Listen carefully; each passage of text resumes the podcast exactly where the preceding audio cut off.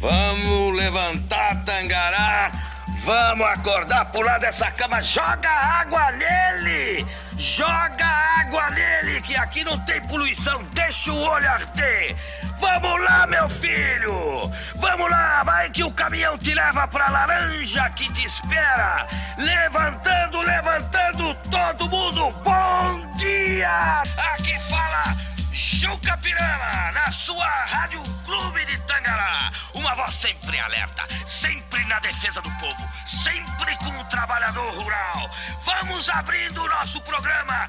Meninos, eu vi. E à noite nas tábuas, se alguém duvidava do que ele contava, dizia prudente: Meninos, eu vi, eu vi. Vamos salvar o Brasil. Estamos abrindo o programa Meninos Ouvir, o seu favorito de todas as manhãs. Olá, bom dia, boa tarde, boa noite. Sejam muito bem-vindos a mais um episódio do seu podcast favorito, o Critérios de Programação. Eu sou o Fábio. Oi, gente, tudo bem com vocês? Eu sou o João. Bom, gente, vocês já estão sabendo da novidade? Vocês estão sabendo da novidade, gente? No próximo domingo, no dia 2 de outubro, vão acontecer as eleições 2022, onde escolheremos os representantes para os cargos de deputado estadual, deputado federal, senador, governador e presidente da República. Tudo aqui, né? Acho que não esqueci de nada, né, João? Não, Tá certo. Tem ano que confunde, né? Porque são dois senadores, mas esse ano é só um mesmo. É só um, né? Enfim. Você já escolheu seus candidatos, João? Todos eles ou tá em dúvida com algum? Eu tô em dúvida, assim. Só tenho dois cargos Não. definidos. Só tenho Se a eleição. deputado federal e presidente definido. O resto não tem nada ali. É. Se a eleição fosse hoje, eu confesso que eu só tinha presidente, né? Chupa que a cana é doce, meu filho. Não, a- até uns eu sei mais ou menos em quem votar, mas ainda estou tentando analisar, tentando ver propostas, coisas. do- Mas é, É curioso esse importante. tipo de pergunta aqui, né? Porque se fosse em outra gestão, não Uhum. estaríamos falando de política. É verdade, porque até, até um tempo atrás política era assunto proibido aqui no podcast, né? Mas, ah, enfim, tudo mudou, tá tudo liberado, só não pode bater na mãe. O resto, enfim, a Isso. gente vê o que faz. Enfim, né? É importante, você falou uma coisa importante, é, é necessário conhecer as propostas de cada candidato, avaliar, não se deixar enganar por rostinho bonito, por sorriso aberto, porque rola muito isso, né? Ah, ele me deu uma dentadura, ah, ele ajudou, não sei o quê, não fez mais sua obrigação. Foi eleito para isso. Exato. Pense assim. Eu não sei, assim, porque Brasil é Brasil, né? Por mais que as regiões sejam díspares, sejam diferentes, tem os mesmos, muitas vezes os mesmos problemas, né? Que são comuns a todos. Mas aqui na Paraíba já teve candidato a governador, que o pessoal votava porque era bonito. As mulheres teve- votavam porque era bonito. Já teve presidente que foi eleito porque as mulheres achavam bonito. Né? O Collor não foi eleito assim? Não. Lembro. Enfim, né, gente? É, neste episódio, é, o que nós vamos fazer nesse episódio, afinal de contas? Já que pela primeira vez falando explicitamente de política, né? Nós vamos relembrar as novelas que abordaram tramas políticas e também eleições e tal, né? Tudo que se relaciona ao meio político a gente vai relembrar nesse episódio do podcast de hoje. E é isso, gente. É, nós vamos dividir o episódio em dois tópicos, tá bom? É, novelas né, e minisséries, enfim, produções de TV que abordaram as eleições em suas tramas. A gente viu a campanha, votação, é, tudo, né? Posse, em alguns casos, e as novelas que tiveram tramas políticas, né? Ou personagens ligados à política, né? Pode ser que a gente esqueça? Pode ser, gente, porque é muita coisa. É muita coisa. Se a gente esqueceu, pode mandar lá nos comentários. É, hoje não tem cantinho do criterioso, gente. Vocês estão tímidos em mandar mensagem. Dá recado. Pode mandar, gente, pelo amor de Deus. Enfim, gente, sem mais enrolação, vamos lá. Roda a vinheta, Latino.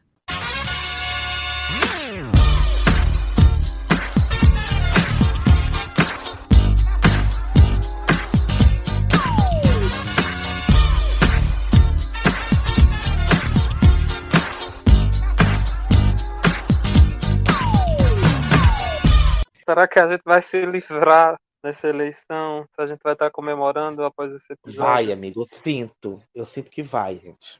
Eu sinto que vai. Eu sonho que vai ser no primeiro turno, gente. Tem, tem que ser no primeiro turno, gente. Enfim. Verdade. Bom, para começar esse tópico de novelas com eleições, a primeira que me vem à cabeça é Senhora do Destino, né?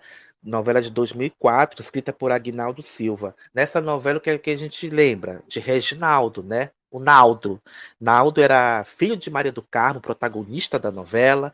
Ele era vereador, né? Tinha sido eleito vereador. E ele virou um político ambicioso, João. Aquele, sabe aquele político que não se furta em tirar proveito de qualquer coisa, até da popularidade da própria mãe, que era praticamente é, Deus do céu e Maria do Carmo na, em Vila de São Miguel, você lembra? Lembro. E eu acho que tá na, até na crista da onda, né? Porque.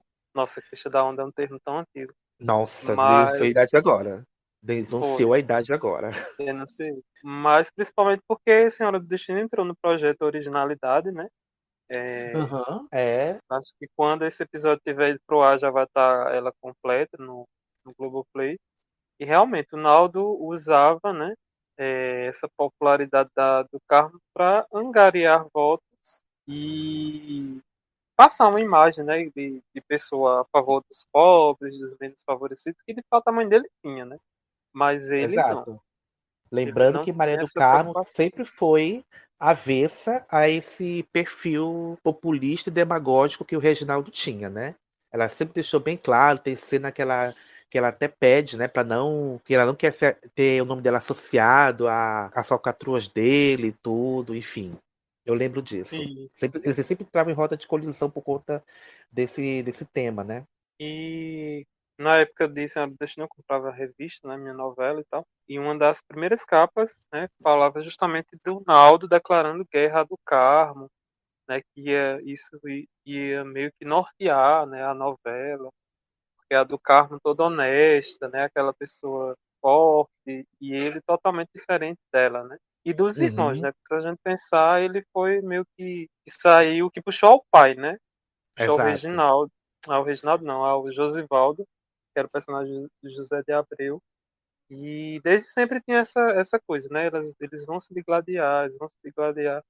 Até que teve, né, o, o, o desfecho, assim, já encaminhando nas últimas semanas, dela descobrindo, né, todos os crimes, ela denunciando, né, os crimes do Reginaldo.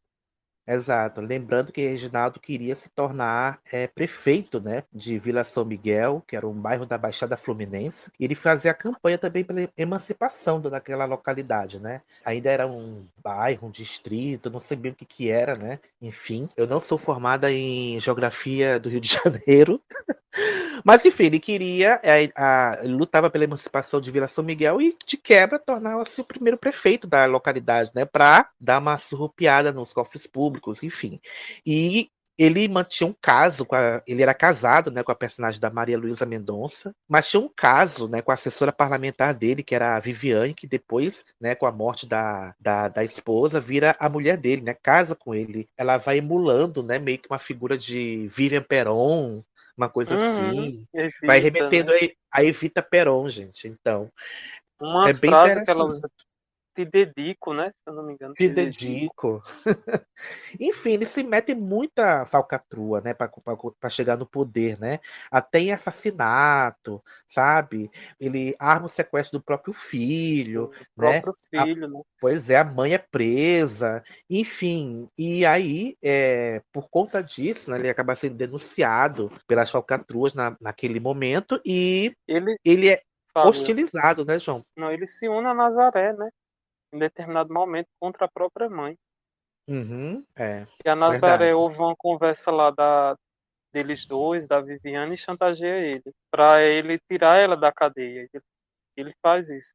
Mas uma Uhum. coisa interessante que tem também a Bianca, né? Que vê que o pai é um demagogo. Inclusive tem uma cena que, que ela chama ele de demagogo. Falam lá umas verdades. E ele vê que ela tem tino também para política. Só que Uhum. Mais consciente, né? Ela mais, mais enfim, consciente.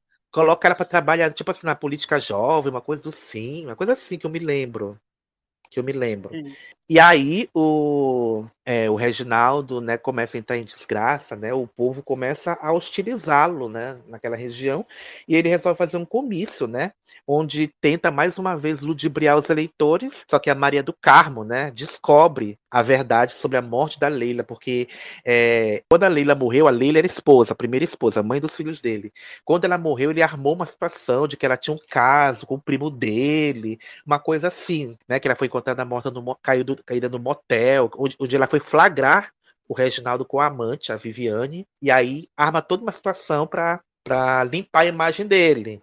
Né? E aí é, ela descobre toda a verdade e conta tudo pro povo. Ela vai e conta tudo pro povo, e aí o que é que acontece, João? Você lembra? O que acontece, né? Que eu também descobri pelas capas de revista, né? Eu até tenho essa falando, né? Que ele seria apedrejado, né? Pela população, né? Por todos os crimes que cometeu mas na novela, pelo que eu me lembre, quem joga a pedra, né, nele, é inclusive uma pessoa que era, vamos dizer assim, braço direito dele, né, que se volta sempre contra ele, que era o Meri... Sempre apoiou, né? Merival, né? Sempre apoiou, sempre... isso. Exato. Que é o personagem apoiador. do Xandol Graça, que é o Merival. Exato. E a cena é, é, é bonita, né, João? Ele, ele é, uhum, ele é, ele é cena pedrada e ele vai é, meio que passa um filme na cabeça dele, tudo, a população toda em volta dele, ele morre, e ele morre no final, né? Bora, Bíblia! Vambora! Nariz pra cima! É assim que a gente vai sair daqui, vambora! A gente tem que fazer valer nossos direitos, chega de ficar sendo assim espizinhado, gente! Esse cara tava aí falou que ajudar a nossa comunidade não fez nada até hoje, gente! Ele tem que ficar pra fora! Fora RFS? Mas que diabo é isso? Fora Naldo? Ué, mas é contra meu filho que eles estão protestando. É, a temporada de caça aos corruptos começou.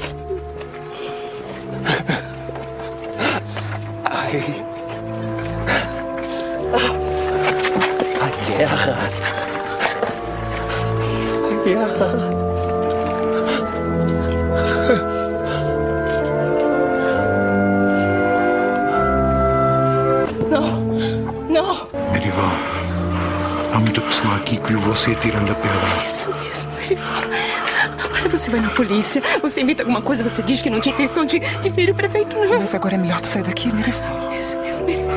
Vamos embora daqui, rápido, homem. Vamos sair daqui, vamos. Ele tombou, meu Deus! O meu rei! Ele tombou! Ele morreu!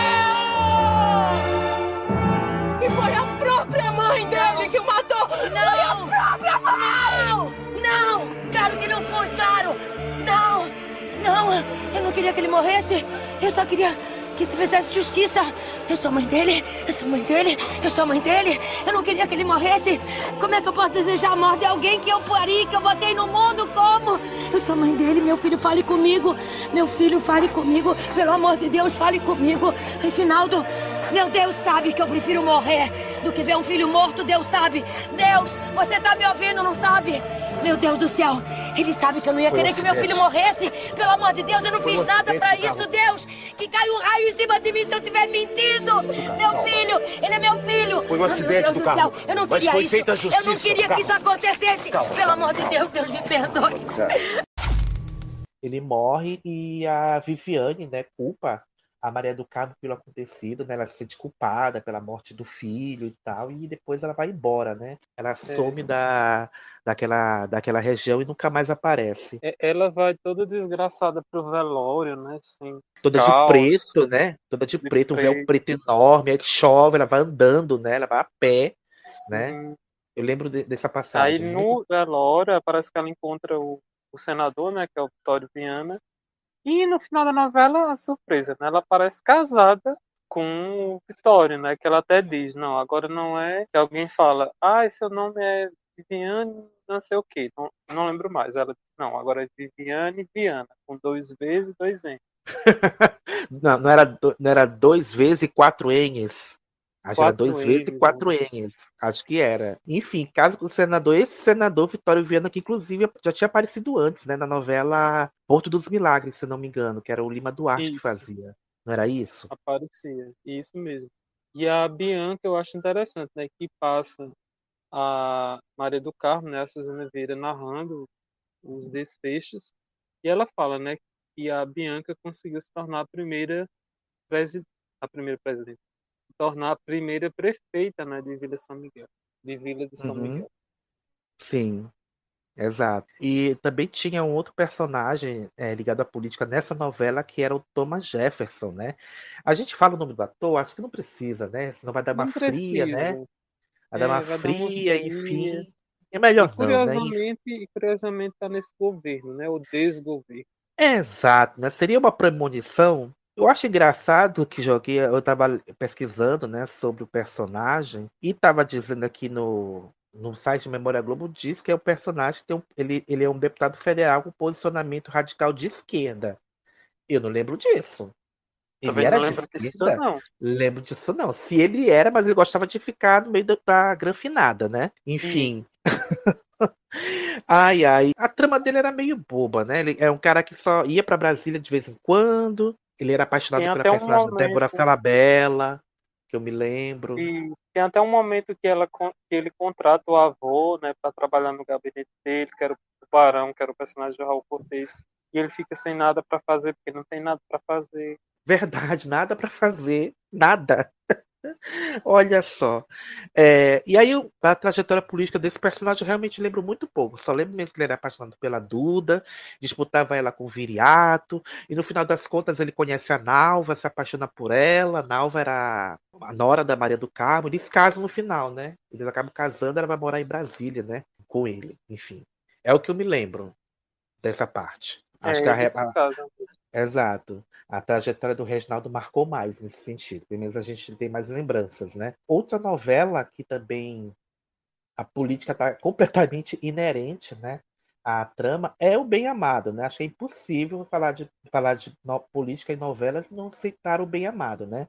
O Bem Amado, que é uma novela marcada por políticos corruptos, né? Na trama de Bem Amado, bem no início da novela, é, ocorrem as eleições, né? Na cidade de Sucupira, né? Entre Odorico Paraguaçu, personagem do Paulo Gracindo, inesquecível Paulo Gracindo, e o Lulu Gouveia, que era o personagem do Lutero Luiz. Eles disputavam a prefeitura de Sucupira. Odorico tinha né, o apoio né, da família Cajazeira, que era uma das famílias mais importantes da cidade. E ele tinha um charme, né, gente? Tinha um charme, aquela, digamos, aquela eloquência verborrágica dele. texto do Odorico era muito bom. Eu não vi a novela, mas eu lembro né, de alguns trechos que volta e meia passavam no show. Assim, a eloquência dele, as gírias, é, os cachacistas juramentados, as donzelas praticantes, uma coisa bem assim, que lá adjetivava né, as pessoas. Vamos Um deixar vocabulário de lado próprio, né? isso, vamos deixar de lado os entretanto e partir para os finalmente. É muito é. bom o texto. Ah, coronel, sendo o senhor um homem tão culto, tão inteligente, tão conhecedor dos nossos problemas, ah, que solução o senhor daria para essa crise nacional? promovendo a exportação do nosso principal produto, o azeite de dendê. Vamos temperar o Brasil com azeite de dendê e para frente vamos temperar o mundo e o mundo mais uma vez vai se curvar ante o Brasil quando provar do nosso acarajé, do nosso vatapá e do nosso caruru. Vamos acarajéis a América. Vamos vatapazar a Europa. E pensando nisso, meu coração verde amarelecido, nada de braçada no mar das ufanias, mormentemente considerando que isso representa mais divisas para o nosso país, um equilibrismo da nossa balança de pagamento e, quiçá, a salvação da nossa muito amada e assazmente endividada pátria. Ai, muito bom. E aí, é, ele acaba se elegendo, né? Prefeito com o slogan: vote em homem sério e ganhe um cemitério, né? Porque é, a, a grande meta de vida dele, ele construiu um cemitério na cidade de Sucupira, porque quando as pessoas morriam lá, lá não tinha cemitério na cidade. Não tinha cemitério, as pessoas iam ser enterradas em uma cidade vizinha, que eu não vou me lembrar o nome. Eu assisti a novela no Globoplay, mas eu não vou me lembrar o nome. Enfim, eram enterradas lá. E aí, opa, é por aqui que eu vou. É por aqui que eu vou. E aí, com esse slogan, ele foi eleito. Mas aí tinha uma questão, né, João? Tinha uma questão que, ah, desde a eleição dele, não morria ninguém. Ninguém morria na porra Ninguém da cidade. morria. Exato, po- po- porque ele queria ter a inauguração. Então era muito engraçado, João, que, que tinha a bandinha da, de Sucupira que ficava praticamente a postos, né? Quando alguém adoecia, opa, alguém tá doente, bora, bora ensaiar, bora ensaiar que vai morrer. E aí a pessoa se curava, a pessoa se recuperava, a É, pessoa, a- enfim. o, o médico lá, né, o- acho que era o Leal, é o nome do médico, Juarez Leão, que era o personagem do Jardel Filho. fazia um bom trabalho, né? Na cidade ninguém morria, né? Ele cuidava muito bem da população. Mas é curioso que essa história, o Dias Gomes parece que tirou dos jornais, né? Ele viu uma, uma notícia, parece um prefeito de uma cidadezinha aí no interior do Brasil.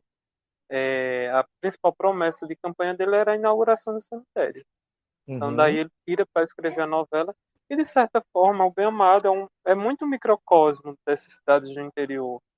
Assim, até pegar um exemplo a minha, né?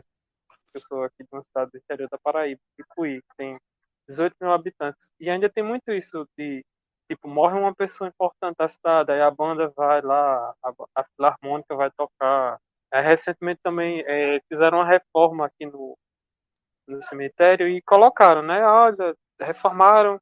Não sei quantos anos fazia que não tinha reformado o cemitério. Aí colocou como uma das conquistas do prefeito. Aí imediatamente eu, eu relacionei com o Bem Amado, porque isso é muito o que os nossos políticos fazem, né? Tipo, uma coisa que deveria ser, sei lá, algo normal, assim. Tem em toda a cidade, mas ele usa em prol, né? De, de, da vacância do poder, de ficar no poder, de se perpetuar. Exato. Ele faz de tudo, né? O, o Dorico faz de tudo para inaugurar esse cemitério, que é a missão da vida dele. Ele, vai, ele fica tão obcecado com essa, com, essa, com essa missão que ele vai ficar, começando a ficar paranoico, né? Ele começa, a de- ele começa a delirar, né? Enfim, ele faz de Uhum. tudo. Ele, ele traz, inclusive, para a cidade de Sucupira o primo das irmãs Cajazeiras, que estava completamente desenganado pelos médicos, para ele morrer lá, para poder inaugurar. Meu E. E não morre, faz- né? e não morre. Ele não morre. Pelo contrário, se recupera e se vai embora da cidade. E aí, é, e aí ele, ele contrata o matador, né? O Zeca Diabo, né? Personagem do Lima Duarte. Ele estava foragido da cidade. Pra ele voltar para lá para matar alguém para poder inaugurar. Só que Zeca Diabo estava regenerado. Ele fez uma, uma promessa, né? A Nossa Aparecida, não sei qual era, o Santo Padre de Cisso, não sei qual era. Não- era o Padre Cisso, né? Que não. Tá vendo, gente? A pessoa assistiu, mas não lembra mais, enfim, desses detalhes. É, e ele fez uma promessa pro Padre Cisso que não ia mais matar ninguém. Não ia mais matar ninguém, estava regenerado, queria ser uma pessoa de bem. E aí. Nossa, João, era tenso. O Odorico fica tão obcecado com essa ideia de inaugurar o cemitério que é, dá uma epidemia na cidade. Não me lembro qual é a doença, se era tifo. Eu não lembro bem qual era a doença. E aí ele começa a, a confiscar as vacinas para poder morrer bastante gente. Você Meu acredita? Deus. E até a campanha, que até a propaganda do Globoplay usou isso, né? É, Uhum. para poder Nossa, fazer o lançamento. Lembrei Exato. de um presidente aí. Pois é, né? Não é coincidência, gente. A gente, a gente vive numa grande sucupira. Essa que é a verdade. Essa que é a Essa verdade. que é a verdade. É verdade. O quê? A cidade está ameaçada com uma epidemia. Tu acha que vai haver alguma epidemia? Quem mandou você perguntar? Será que vem por aí uma epidemia? Ih, nem fala, seu prefeito. O coronel deve estar radiante. É, uma epidemia agora vinha mesmo de encomenda. Vamos rezar para que isso não aconteça. Deus me livre e guarde. Quando o sol da manhã vem nos dizer que o dia que vem pode trazer. Vou notificar a Secretaria de Saúde e mandar trazer vacinas. Não vou dar essa vitória de mão beijada pro inimigo. Eu não tô entendendo nada, Doc. A gente vai interceptar as vacinas, sim. Vê aí seu estoque de clorofenicol. Não vai ter como impedir a epidemia. E daí, seu Ciro? Ele doutor perfeito e eu era um homem capaz de morrer. Se há vaga de herói nessa terra, essa vaga é minha. Vamos torcer para que ele não chegue a presidente de uma superpotência. E aí, lógico, a trama não dá certo. O Juarez Leão vai atrás das vacinas, ele vai na capital. É, é bem interessante essa trama. E aí, é, para poder encurtar a história, se não ficar longo, né? Tem até o Sucupira Gate, João, no meio da história. Meu Deus do céu, é maravilhoso.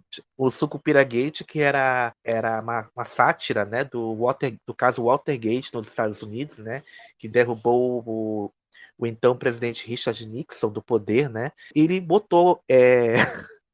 ele botava escuta na no confessionário da igreja para poder ouvir.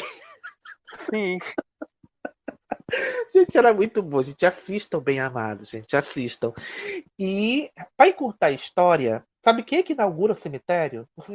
O, cemitério finalmente é inaugurado, né? Quem inaugura é o próprio Odorico, né? Numa discussão, né, entre ele e o Zeca Diabo, o Zeca Diabo saca da arma e dá um tiro nele, né?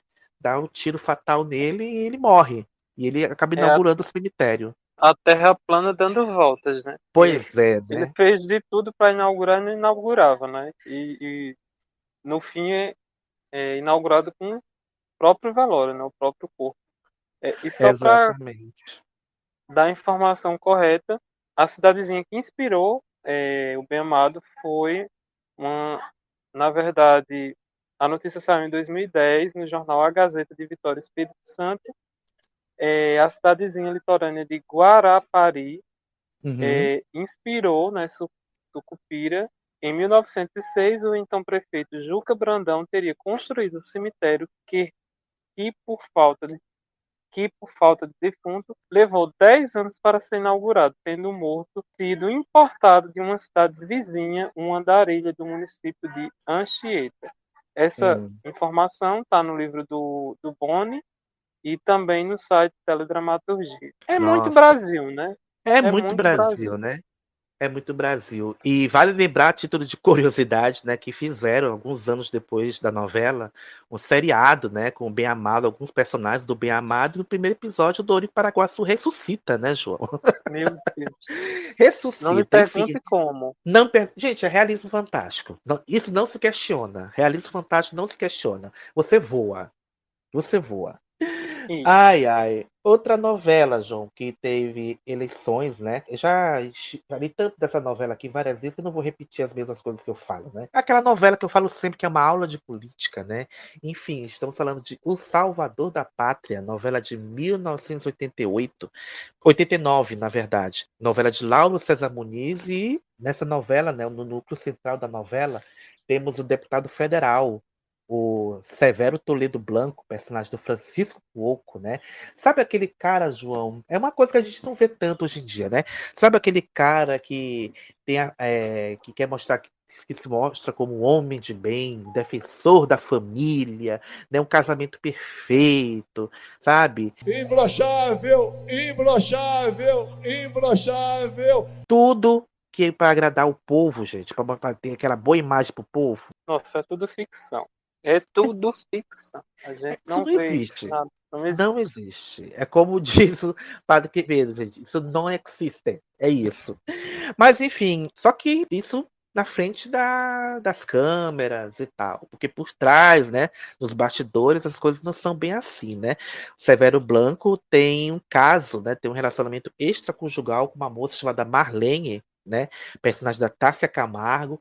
E o caso e, a, e a, isso foi descoberto né, pelo Juca Pirama, que era o radialista né, da cidade, personagem do Luiz Gustavo, e começou a dar, sabe aquelas notinhas cifradas que a gente vê hoje em dia no site de fofoca? Dava aquelas cifradinhas na rádio. E aí o caso começou a ganhar repercussão e Severo Blanco resolveu abafar esse, é, esse possível futuro escândalo e casou a amante com o Sassamutema, que, é, que era o boia fria que trabalhava para ele, né? Que trabalhava para ele na cidade de Tangará. E aí eles se casam e aquela coisa, o Sassamutema é o marido da porta para da porta de casa para fora, porque da porta de casa para dentro é o Severo. Meninos, eu vi! Programa que é a verdade da palavra de Deus!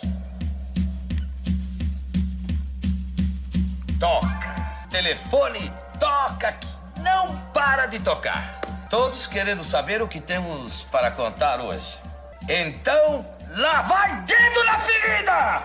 Ele vai contar, eu mato esse camarada. Calma, calma, Todos sabem o que é um casamento. O casamento é a união perfeita do amor de um homem e uma mulher sob as bênçãos da Santa Madre Igreja, que representa Deus na terra. Ele vai falar, filho de uma. Então, um casamento não pode desafiar a lei divina. Ele não pode ser celebrado para camuflar uma situação de pecado. Ele vai contar, eu vou lá. Espera, espera. Eu mato, eu mato esse cara. Passam de perfeitas encenações. De um teatro em que os noivos são verdadeiros fantoches, manipulados por outros interesses que não a finalidade divina da união espiritual. Vai falar. Vejam como é linda a harmonia musical de um casamento.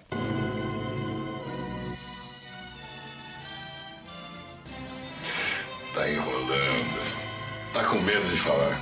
Não vai falar. O senhor não devia ter ido lá falar com ele. Pra comprar esse cara só com muita grana. Eu? Eu não boto um tostão no bolso dele, senão fico a vida toda na mão desse vigarista.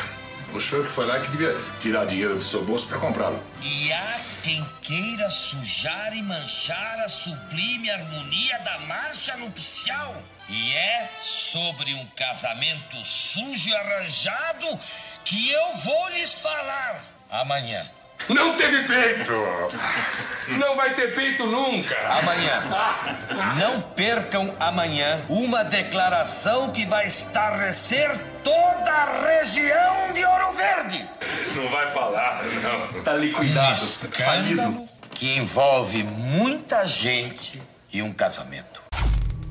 Ai, ai. E, e tudo isso com a anuência da esposa da Gilda Toledo Blanco, que era a Suzana Vieira, e ela, ela que, inclusive, que deu a ideia de Que casar arma, né? com o Sassá, ela que arma, ela que dá a ideia dela casar com o Que Sassá, manipula os personagens. que manipula tudo. É ela. Porque ela tam- também é interessante para ela manter a figura, a boa figura do marido, né? E aí é, tem o, e aí o, a Marlene acaba tendo, se envolvendo com o próprio Juca Pirama, que, que ele se revela um cara, digamos assim, Não, o que, eu- o que eu achava interessante, desculpa te cortar, que o Juca Pirama tinha essa coisa de denunciar os crimes que aconteciam na cidade, né, por meio do rádio, né, o rádio na época era um grande meio de comunicação e, e as pessoas tinham o Juca Pirama como um ideal de, de moral, né, de, de denúncia, de bons costumes, aquela coisa toda que também é ficcional, que a gente não vê isso na não mídia. vê. Tudo invenção de autor de novela. Tudo invenção. É. A gente não vê isso. E no fundo, o Juca Pirama era um belo de um pilantra também. Né? Era um, um 71 Hipócrita total. Exato. Ele era ultra moralista, se apresentava como ultra direitista, sabe? E acusava os poderosos da, re- da região, vocês são isso, vocês são aquilo e tal. Mas ele fazia a mesma coisa que eles faziam, até pior, né? Ou seja, tudo para agradar o povo, né? Enganar o povo, iludir o povo, né? E tem muitos assim, né? Se você assistir a, é, a propaganda eleitoral, você vai Nossa, ver tem tantos, né? Tem tantos, Vários né? exemplos. Isso. Tudo gente boa, né, gente? Enfim, a Marlene e o Juca Pirama são assassinados, né? E o Sassá é preso, né? Do, no, acusado do crime, né? Porque, poxa, ele era o marido, a mulher foi encontrada com ele sem roupa, né? É, na casa dele. Então, por, pela lógica, foi o marido que matou, só que não foi, né? E aí o Sassá começa a ficar popular, né? Começa a ficar popular, a popularidade dele vai aumentando, e aí ele acaba virando o salvador da pátria, né? E aí acaba concorrendo a prefeito de Tangará, né? O Boia Fria, né? O, o, Boia Fria eleito pelo povo, né? Lutando contra a elite, né? E aí, na época, essa, essa novela deu problema pra Globo, né, João? Deu problema porque. Deu problema. Porque a novela se passava em 1989, né? E era o ano, né, das primeiras eleições diretas, né? Depois de anos de ditadura militar no país. E aí, quem eram os principais candidatos, João, na eleição da vida real naquele ano? Então, a novela causou muita polêmica, né? Porque os principais candidatos da época eram o Lula, né? o Luiz Inácio Lula da Silva, e o Fernando Collor.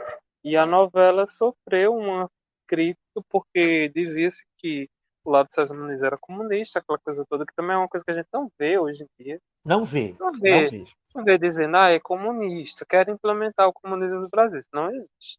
É lenda. E é lenda. E a novela foi acusada de fazer campanha prol do Lula, né? Havia muitas similaridades do Lula com o Sassá. Essa questão do, do Lula também ser um vim de família muito pobre, vim da massa popular, no caso dele o metalúrgico, então vinham muitas similaridades. E se não me engano, a, a sinopse original previa que o Sassá virasse presidente. Uhum. Só que aí a Globo cancelou essa parte e o Sassá virou apenas prefeito. Exato. E chega até o momento, né, que a trama política da novela é um pouco deixada em segundo plano. É um pouco deixada em segundo Uhum. plano, porque, porque na trama tem uma organização de narcotráfico, da qual o Juca Pirama fazia parte. Enfim, essa trama começou a, a suplantar né, a trama política. Mas a trama política existia. Ela existia. Tanto que no decorrer da novela, é, o, o Sassá se elege e tudo, só que ele acaba se envolvendo com a Gilda, ele casa com a Gilda no decorrer da novela, ela vai colocando pessoas de confiança dela no secretariado, o, o pessoal do, do, da, da, equipe do Sassá vai se afastando, ela vai colocando o pessoal dela lá, que não apoia ele, né?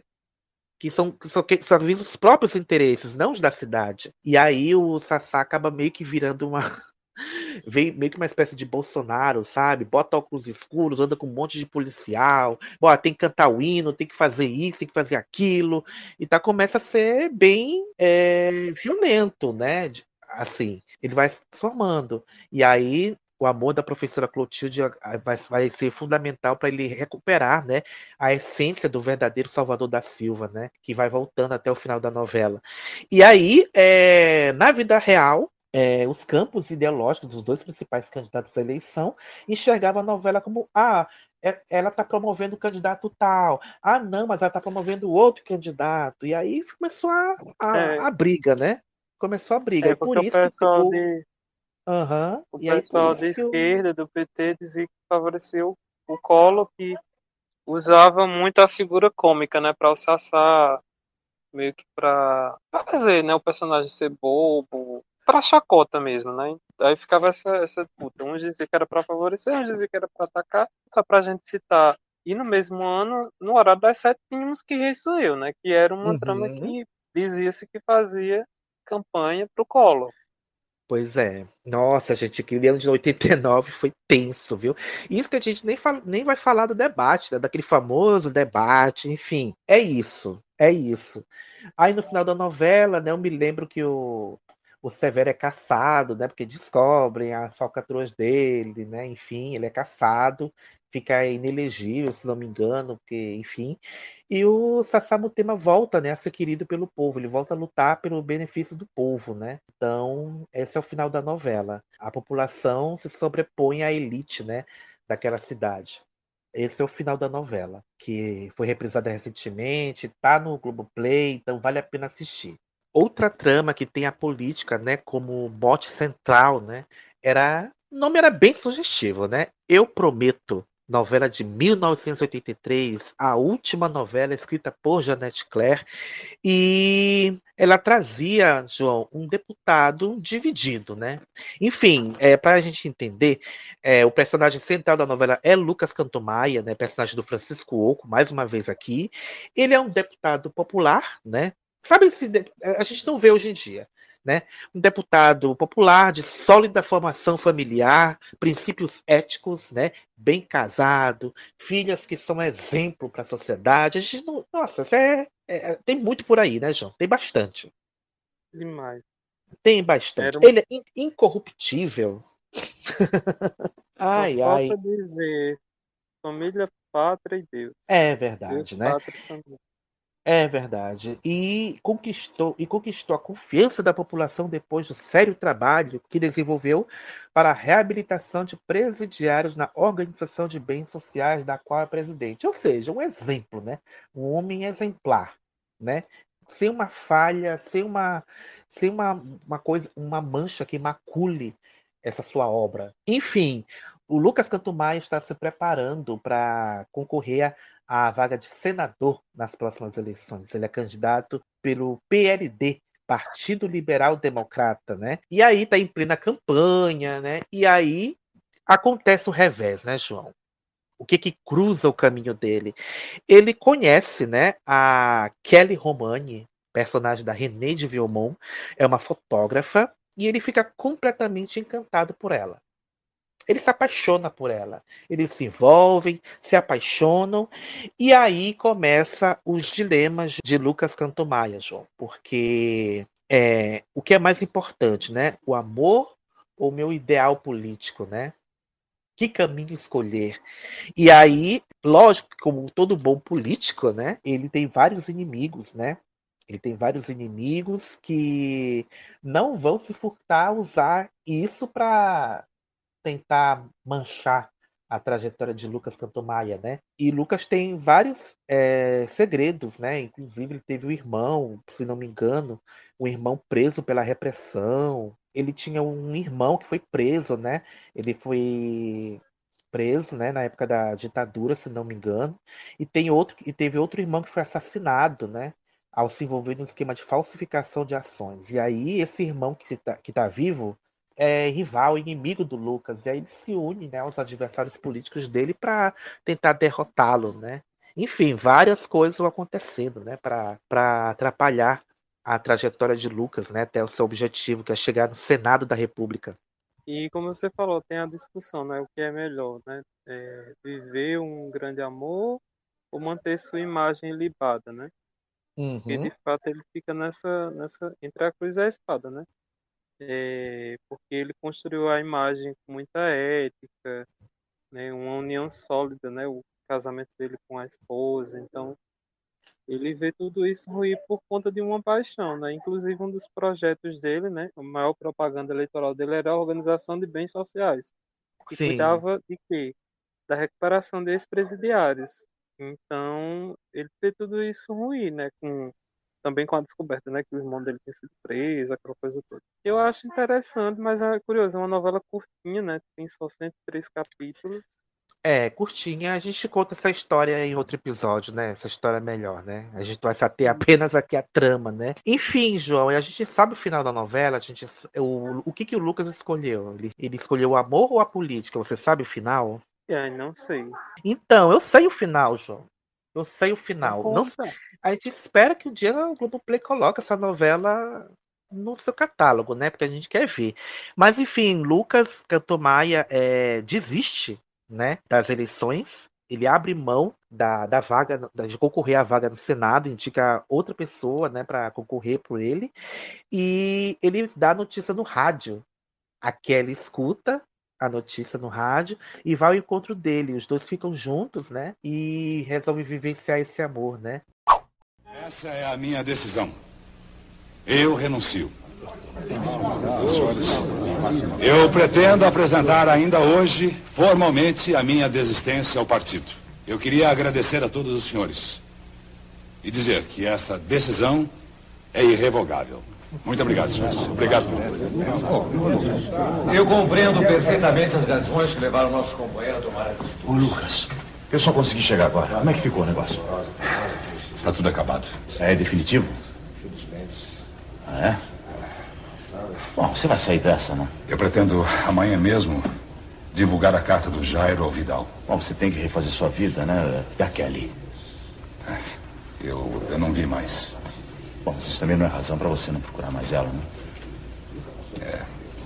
Mas eu eu não posso procurá-la, não. Porque depois de tudo que aconteceu, ah, você vai dar a impressão que ela é a única coisa que me restou e eu corri para ela. Não, mas isso não é verdade, não. Eu sei que você estava decidido a ficar com ela quando terminassem as eleições. Pois é, mas, mas ela não sabe disso. Portanto, eu, eu não posso fazer nada.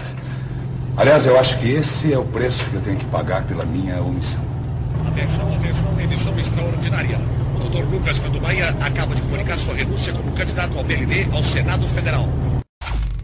E a esposa de Lucas, gente, o final dela, a esposa de Lucas era Darlene, vivida pela Dina Sfat. Ela fica com o adversário, o inimigo do, do Lucas. Ela fica com ele, com uma- com o personagem do Valor Chagas. Sem amor, mas fica com ele. É isso, gente. No final das contas, tudo é uma grande fachada, né? É isso. É isso.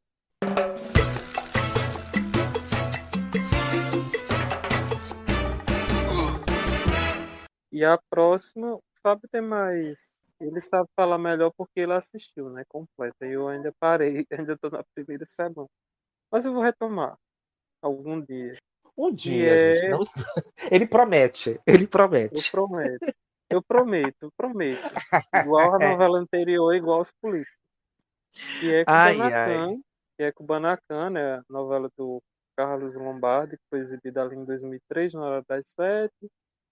E ali, tal e qual outras tramas, tal e qual outras novelas, tinham uma questão muito política ali no meio, apesar do pessoal só lembrar mais do lado cômico da novela. Sim, a base de Kubanacan é a política, gente. Você só lembra do Pescador Parrudo, os descamisados do Carlos Lombardi, o Esteban do futuro, o Esteban do passado, mas vocês não estão ligados. A trama principal da novela é política. Enfim, Kubanacan é uma república, né? uma ilha né? do Caribe. É uma república desde o século XIX, é, mas na- lá não, tem, é, não é- não é habitual termos eleições presidenciais, né, João? O, o- o hype lá é golpe de Estado mesmo. Chega um, Sim. dá o golpe, chega outro, dá outro golpe, e assim vai se vivendo, né? A região é uma rica produtora de bananas, né? E a trama política, gente, é a seguinte: os, é, os militares dominam, né, a ilha de Cuba, a República de Kubanacan, e, e o último presidente eleito, né? Lá, lá foi o, o professor Rubio Montenegro, o personagem do Cênio Garcia. E aí ele, os militares começam a se melindrar, né? Poxa, esse cara tá ajudando a população, tá fazendo tudo pelo povo, e a gente? E a gente nisso É, E não tudo? só isso, não só isso, eu lembro que tem uma parte que fala-se que ele proíbe as exportações e começa a só importar os produtos de amigos dele, né? Aí até tem uma Uhum. cena que um dos generais, que é o Ítalo Rossi, tá falando que nem um fósforo funcionava. Aí começa a ter racionamento de energia, racionamento de água. Então, assim, todos os produtos é de qualidade duvidosa. Então, eles se veem, né, sem, sem poder e tramam para dar o golpe de Estado, né? Tirar o Uhum. Rubio do poder e lançar e colocar outra pessoa no poder, que se eu não me engano é o personagem do Wolf Maia. Só que lá pelas tantas, o Rubio descobre que o Camacho, que é o general dele que salvou ele de um ataque de um boi lá, de um boi lá do ele tem um caso com Mercedes, que é a primeira dama, a Santinha, e eh, ele descobre, briga e ele morre, né, na briga, né, da, quando ele vê os dois Isso, eh, na cama. Isso, acontece com uma briga, ele cai e morre, e o Camacho acaba se tornando presidente, né?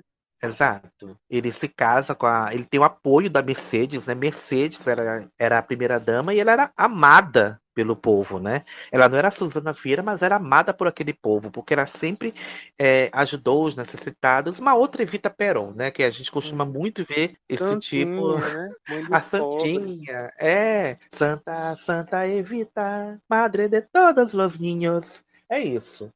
Basicamente é isso. E aí ele, ele toma o poder, né? lá na, em Kubanacan. E aí, no decorrer da novela, tem, é, ele quer colocar o filho dele como sucessor, só que o filho dele é um mulherengo, não tá nem aí pra nada, quer saber de mulher, né? E aí entra o Esteban, o pescador parrudo, ele acaba virando oposição ao Camacho, por quê? Porque o Camacho, ele começa a ter um caso com a Marisol, a personagem da Dani Vinges, ela, ela abandona a família porque ela tinha um sonho, né? Ela tinha um sonho de ser cantora e tal, e ela abandona a família, ela morava na ilha de Santi, na praia de Santiago, né? Foi lá que o Esteban apareceu, eles se apaixonaram e passou a, a, ele assumiu a família dela, ela tinha dois filhos e passou a assumir a família, assumiu a família dela e viveu como uma família. Mas ela tinha esse sonho de sair daquela, daquela praia e virar uma cantora de sucesso e tal. E aí o Camacho aparece por lá, conhece ela, se encanta, tem um caso, ela resolve fugir com ele e ele vai atrás, né, da Marisol, porque sabe que foi um general que levou ela de lá. E aí começa o, o, o, embate, né, entre eles dois. E aí no decorrer da novela, o... é a mesma coisa com o Sassá, gente. O Esteban começa a ficar muito popular na, na, na cidade, na capital, lá bendita. E aí ele é, não é que ele resolve, resolve por ele, né?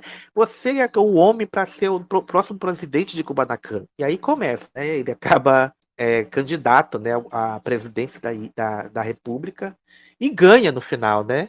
E ganha no final, só que a política não é para ele, e ele abre mão. Se não me engano, abre mão para Mercedes, se não me engano. Não, a Mercedes não, é a Rubi. É a Rubi que, Rubi. que vira presidente depois. A Rubi, gente, essa é. novela, gente, vocês têm que assistir essa novela. E a ditadora, Rubi, né? E ditadora, né? E ditadora. E a Rubi, ela era irmã da Lola. A Rubi era a Carolina Ferraz. Ela era apaixonada pelo, pelo cunhado, aquela coisa toda. Se envolve com o Esteban, tem o filho dele. Ela que é a mãe do Esteban do futuro. Enfim, gente, a gente conta isso mais pra frente. E aí, é, a Rubi acaba se envolvendo na luta armada, né? Na, na guerrilha, né? Ela vira. É, como é que chama? Comunista. Comunista, ela vira, ela vira comunista, vai, vai para as guerrilhas e tal. E tudo, e no final das contas, vira ditadora e, e vira presidente da, de Kubanacan. Ou seja, é, as coisas não mudaram, né? Por, pelo menos por não lá. Mudaram. Não mudaram. Tanto que Kubanacan é, é, é uma é uma sátira, né? Eu diria uma crítica, mas é na verdade uma sátira, né? A política sul-americana, né? Como a gente vê em muitos países da América Latina, da América do Sul, não só no Brasil, né, gente? É, é comum ver isso, né? Já vimos isso, por isso. exemplo, aonde? Ah, em tanto lugar que, enfim, não vou lembrar. Venezuela. É verdade. Venezuela, tem a, a Bolívia, tem muitos, gente, são muitos é interessante assistir porque a gente vê, é, assim como Salvador da Pátria, uma aula de política, Kubanacan também é. É outra visão, uma visão mais debochada, mas mostra pra gente como é que funcionam as coisas. Não é só a putaria que vocês acham que é, não. A loucura que vocês acham que é. Tem coisa séria é, inserida uhum. na trama. Eu lembrei aqui da Nicarágua, né? A Nicarágua, ah. é verdade. É a Nicarágua Guatemala. que teve. Aham. Uhum. Praticamente tudo, né? Praticamente toda a América Latina, né? América do Sul, principalmente. A Argentina também teve, enfim. Coisa que você falou, né? O Camacho ele vira ditador e ele faz de tudo para se manter no poder, inclusive matar até mesmo o irmão, né? Uhum. Não é ele que mata o irmão dele? Ele que mata o irmão dele, ele que mata o Celso Camacho. Enfim, é, para você ver, né, como tem gente, é, como a sede pelo poder, né, que faz a sede pelo poder, né? Enfim, Outra novela, João, podemos partir para outra? Podemos. É, outra novela que também é marcada pela, pela política, né? No caso, uma novela que tem eleições e tal, mas aqui não é eleição cargo, né? É, a gente vai falar agora de Saramandaia, novela de Dias Gomes. A novela teve duas versões, né? A versão original em 76 e a, e a segunda versão de 2013, né? Escrita pelo Ricardo Linhares. A trama central é a mesma nas duas versões. É um plebiscito é, realizado para mudar o nome da cidade de Boliboli para Saramandaia. Meu Deus. E por que, que eles queriam mudar o nome? Porque parece que voleibol fazia referência a Dom Pedro, né, se não me engano, a uma É, é, é digamos assim que é, é assim, Dom Pedro passou por lá, né? Diz, né, que ele passou por lá e aí fez um bole-bole por lá. Sim. Uma aventura, né? Uma aventura. Uma aventura, é, é, uma aventura. E aí marcou, né? Marcou, e aí a cidade passou a ser conhecida como Boli. Imagina, você mora numa cidade chamada Boli Boli. É, e aí tem a, as facções, né, que promo, promovendo uma, uma campanha, né, na cidade. De um lado temos os tradicionalistas, né, liderados pelo coronel Zico Rosado. Eles usavam justificativas históricas, né, para a conservação do nome original a história de Dom Pedro e tal. Dom Pedro passou por lá, é, é isso. E do outro lado tem os mudancistas, né? Liderados pelo coronel Tenório Tavares, que tem o apoio do vereador João Gibão. E João Gibão, que era o autor do projeto, e eles alegam vergonha desse nome, né? E aí é, começa a, a batalha, né? Convencer as pessoas a, a mudar o nome da cidade ou a manter o nome da cidade. E aí no meio tinha os personagens exóticos, digamos assim. Tinha, tinha o né? pitorescos, né? O próprio Coronel Cico Rosado, por exemplo, botava formigas pelo nariz, Dona Redonda explodia de tanto comer, Professor Aristóbulo virava lobisomem, é, João Gibão tinha par de asas, Marcina, é, quando ficava com tesão, pegava fogo. E é isso. E aí tinha essa questão. Aí eu não me lembro. Na, na primeira versão, não sei dizer se muda, João. Se chega a mudar o nome para Saramandaia. Eu também não lembro. Eu só vi de Saramandaia aquele compacto que passou no vídeo show e acompanhei a segunda versão, assim. Então, Nossa, gente. Que era a segunda versão é tensa, né? Tensa. Prometia tanto, né? Que ficou devendo. Nessa maravilhenta cidade, tudo pode acontecer. Ressuscitou! Aqui todos conhecem a exagerância de Dona Redonda, mas não sabem que João Gibão esconde um par de asas. Corta tudo! Tudo que puder, eu quero bem rente! A foguenta Risoleta quer conquistar o estranhoso professor Aristóbulo, que se transvira em lobisomem. Que mãos grandes o senhor tem, professor. Mais feroz mesmo é o ódio imorrível entre as famílias Vilar e Rosado. Há feridas que o tempo não cura. Tibério Vilar e sua neta Zélia querem colocar o poderoso Zico Rosado na cadeia. Dessa vez Zico Rosado tem que pagar caro. E essa guerra tinhosa vai pegar fogo porque estão querendo trocar o nome da cidade para Saramandaia. Eu nasci em Boli Boli e você bolemolense até morrer. Esse trocadilhismo é pretexto da família Vilar para apagar a marca dos rosados da história dessa cidade.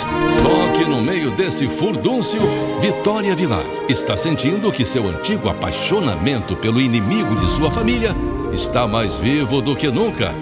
Nós estamos juntos agora, isso é que importa. Hoje, depois de Amor à Vida, você não pode perder o capítulo especial de estreia de Saramandaia. Mas Ai, uma ai. coisa que a gente eu acho que é importante comentar é que, claro, quando for no episódio de Gomes a gente vai falar mais, Uhum. mas a novela produzida em tempos de ditadura, né? E É. essa metáfora que o Dias Gomes usa para falar de liberdade, né? Principalmente na cena final, quando o João Gibão, que escondia uma corcunda que ninguém sabia que era um par de asas, ele voa pela cidade. Uma alegoria da liberdade, né? Enfim. Exato. E aí, é, na trama, na, na segunda versão, além da, dessa trama do plebiscito, eles colocaram também o- uma rivalidade, né, entre duas famílias, né? É, a família Vilar, né, liderada pelo personagem Tarcísio Meira, Tibério Vilar, e do outro lado a família Rosado, né, liderada pela Candinha, personagem da Fernanda Montenegro, né? É, os dois que se amaram no passado, não, não co- concretizaram esse amor, que acabou passando para os filhos, né? O próprio Zico, que aqui era vivido pelo José Maia, e a Vitória, personagem que não existia na versão original. Essa trama, aliás, não existia na versão original. E a Vitória era vivida pela Lília Cabral. E aí é, ela também tinha um- uma característica, parece que ela. ela o que, que, o que, que ela fazia, gente? Não me lembro o que, que ela tinha. Ela derretia, uma coisa assim do tipo, sei lá. Não me lembro bem. Pra falar a verdade, Saramandaia, a versão 2, é uma novela pra esquecer, né? Porque, ou novela Uhum. ruim, mas enfim. Quem que você tá falando? Da Lília Cabral.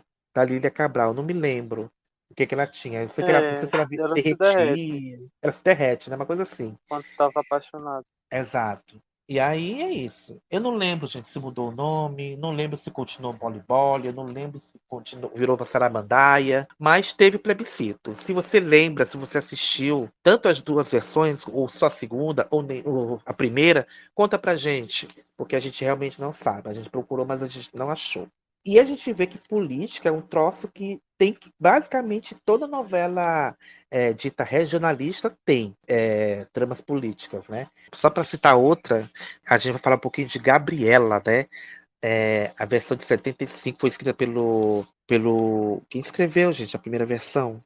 Não me lembro. Walter George Tush. Isso, ele mesmo. Eu confundo ele com eu confundo ele com Wilson Aguiar Filho, gente. Enfim, a trama de Gabriela, é, a trama política de, de, Gabriela não é a, a principal, ou é a principal e a gente só lembra da trama da, só lembra da Sônia Braga. Enfim.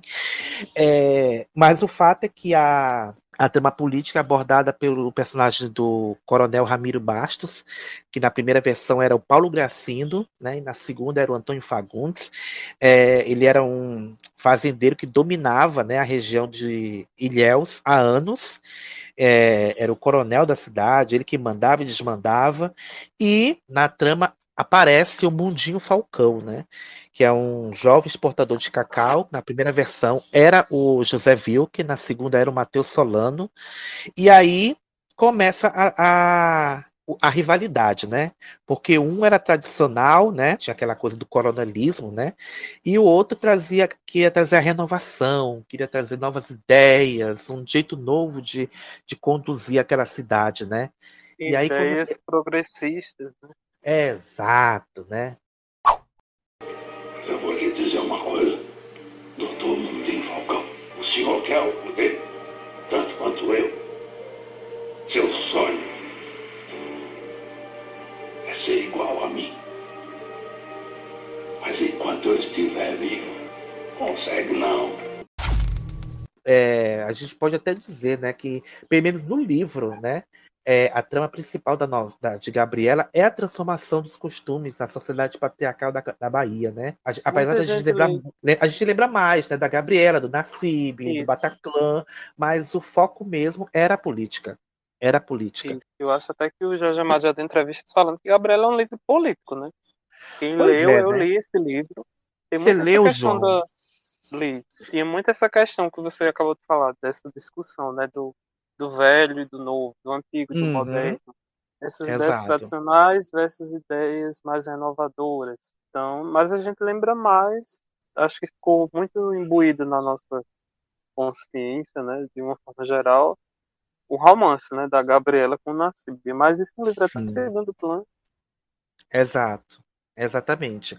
O coronel Ramiro Baixo é idoso, já é bem velho, e é um cara autoritário, mas que sente que os tempos estão mudando e que precisa reafirmar o controle dele sobre a cidade. É quando o Mundinho aparece, né? Ele é de uma família rica de São Paulo, ele é um cara idealista e se alia à oposição né, para buscar a renovação política da região. E aí ele quer construir na cidade um porto, né, um porto, um porto que representa o progresso, né, da, na cidade, aí bate de frente com o Ramiro Bastos.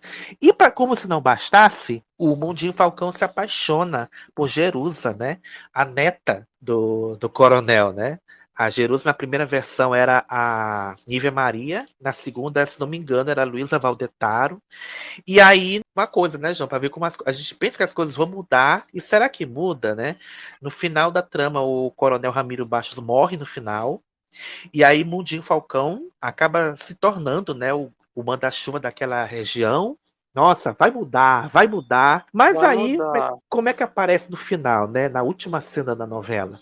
Ele aparece todo vestido de branco, sendo saudado pela, pelas pessoas, né? Pelos, pelas baianas, pelo povo da região, que vão fazer o quê? Beijar a mão dele em praça pública. Que era o mesmo gesto que as pessoas utilizavam para beijar os coronéis, para beijar Ramiro Bastos. Ou seja, Ou a seja... história continua e não mudou nada. Exato, são muitos personagens, mas no final das contas, todo mundo quer que o povo beije a mão deles, né? É isso. Eu não lembro se na versão 2012 teve essa cena, teve? Não? Não sei, João, não lembro. Eu sei que é, ficou bem marcante na primeira. Mas a segunda foi feita por Valci, né? Enfim, não sei. Eu não quero, eu não quero atacar porque a gente está no setembro amarelo, tá terminando o setembro amarelo, não quero falar mal. Eu quero ser uma pessoa melhor, sabe? Não vou xingar, não vou humilhar. E é isso. Eu vou ser fofo nesse episódio. É, e ia, ia dizer, ah, teve você é Kenga, né? Agora beijar a mão. É, beijar a mão já não sei. É, não sei dizer, gente. Vocês sabem? Teve o beija-mão no final da segunda versão? Conta pra gente.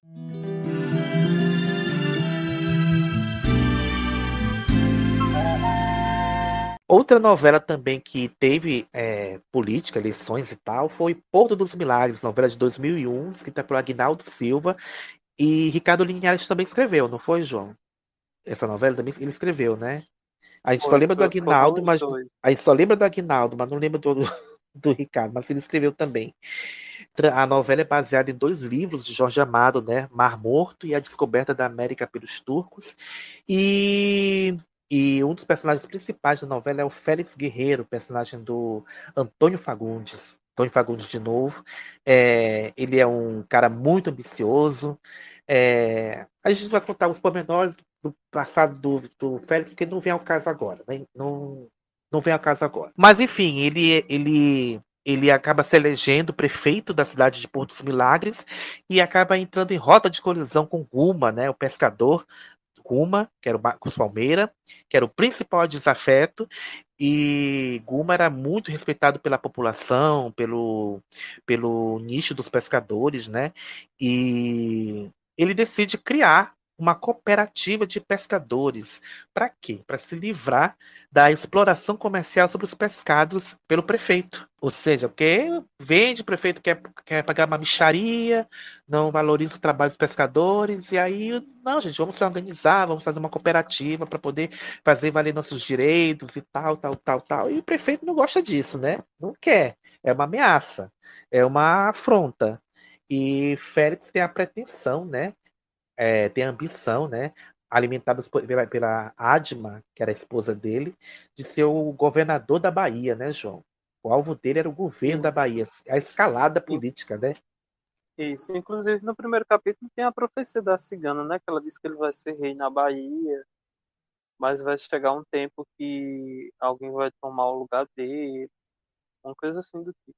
Sim. No caso alguma, né? Porque como você falou, a novela toda é uma disputa, uma grande disputa política, uhum. até parecida assim, né, com Gabriela com outras novelas né, do velho, né, e do novo, o novo que representa o povo o trabalhador e o velho que representa os interesses dos políticos, no caso do Félix, da Adma, né, que ela não é política, mas ela é como é a sombra dele, é o braço direito dele. Mas Sim. também tem o, o Vitório Viana, que a gente comentou, né, que entra na novela em determinado momento. Então, dos milagres tem muita essa discussão.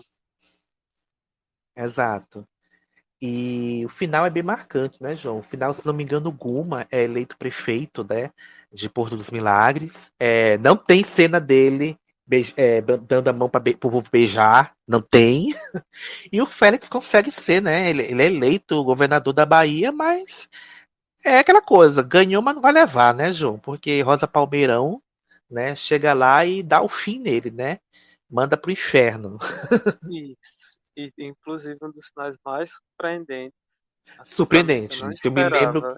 Eu não esperava, gente. E olha que a gente lia revista, né? Eu não sei se saiu em revista na época, mas eu não esperava. Saiu não. Eu, dizer, eu só lia a capa, João. Não tinha dinheiro para comprar a revista.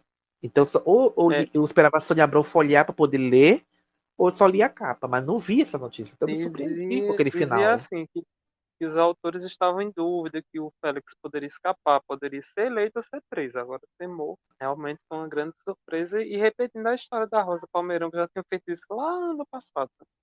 Ela tinha mandado pro inferno um traste também. Uhum. Facadas bem dadas. Exatamente. Exatamente.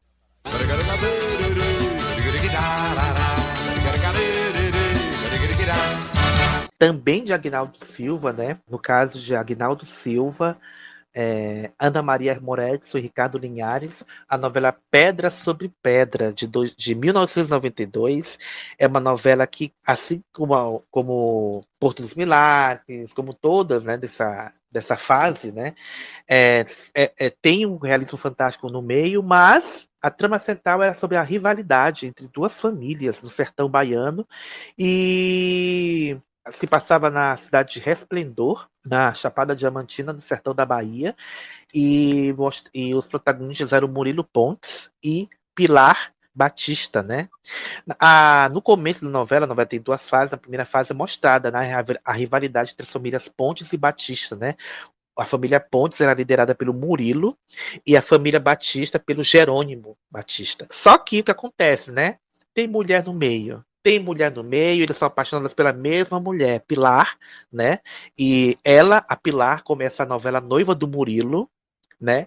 Mas aí, por meio de umas de armações, né, ela acaba descobrindo que Murilo tinha tinha atraído, né? Tinha tido um filho com a, com a melhor amiga dela e ela, para se vingar, acaba se casando com Jerônimo Batista e vira Pilar Batista, né? Batista por casamento.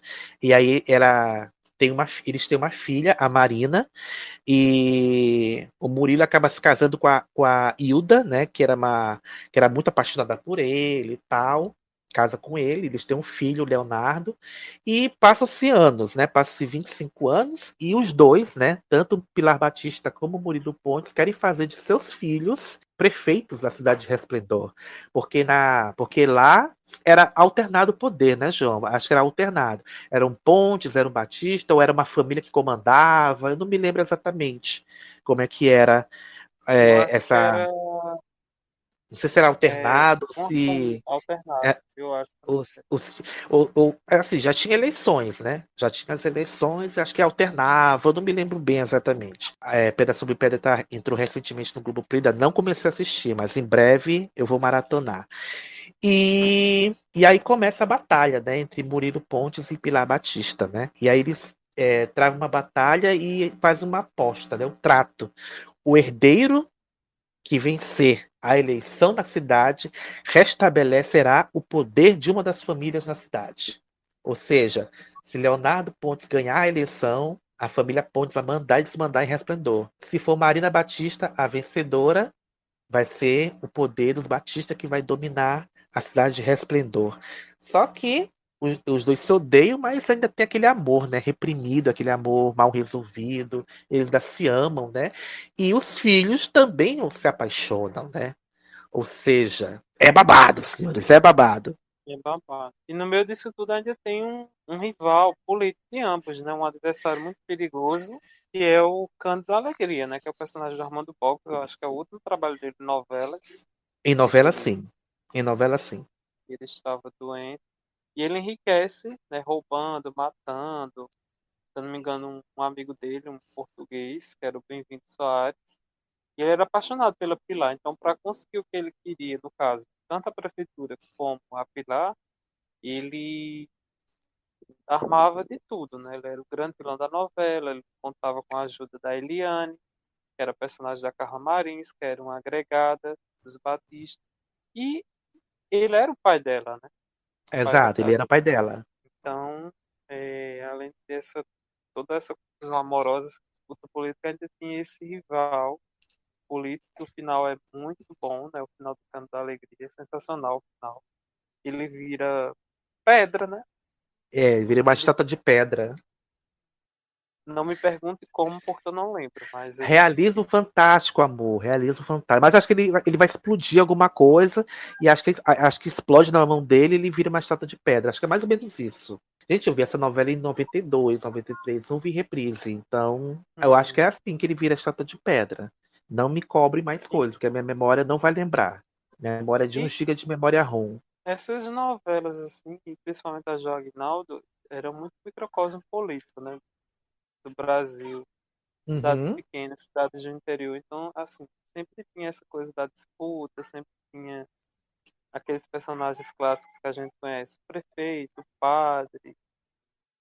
Então, é, é bem interessante. E Pedra sobre Pedra, eu Exato. acho que é- é- faz parte daquela trinca, né? Que é Fera Feri, Pedra sobre Pedra e a Indomada. Uhum. Exato. Exato. Outra novela que também teve, abordou essa questão das eleições, né? Tá passando agora, João, inclusive, tá sendo reprisada agora, que é A Favorita, né, de 2008, novela de João Manuel Carneiro, né? Ah, temos o deputado, né, Romildo Rosa, que é o personagem do Milton Gonçalves. Ele fez fortuna com o dinheiro do tráfico de armas, mas ele se faz passar por assistencialista, né? Que ajuda os pobres e tal. Aquela coisa toda que a gente está acostumado a ver, né? Por aí. Tem muitos por aí. E aí, como todo político, né? Ele quer eleger um sucessor, né, para sua obra, né? E aí ele quer eleger o filho, né, o Didu, personagem do Fabrício Boliveira, para ser prefeito da cidade de Triunfo, né? Dando continuidade à sua saga política. Só que Didu, né, João?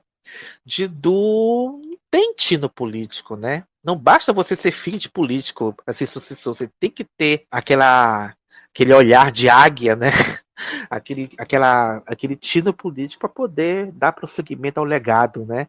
E ele não tinha, né? O Didu era um beberrão, era um alcoólatra e eu não me lembro se ele ganha, João. Tem eleição na. Eu sei que tem as eleições, mas não lembro se ele ganha. Acho que ele não ganha, não, né?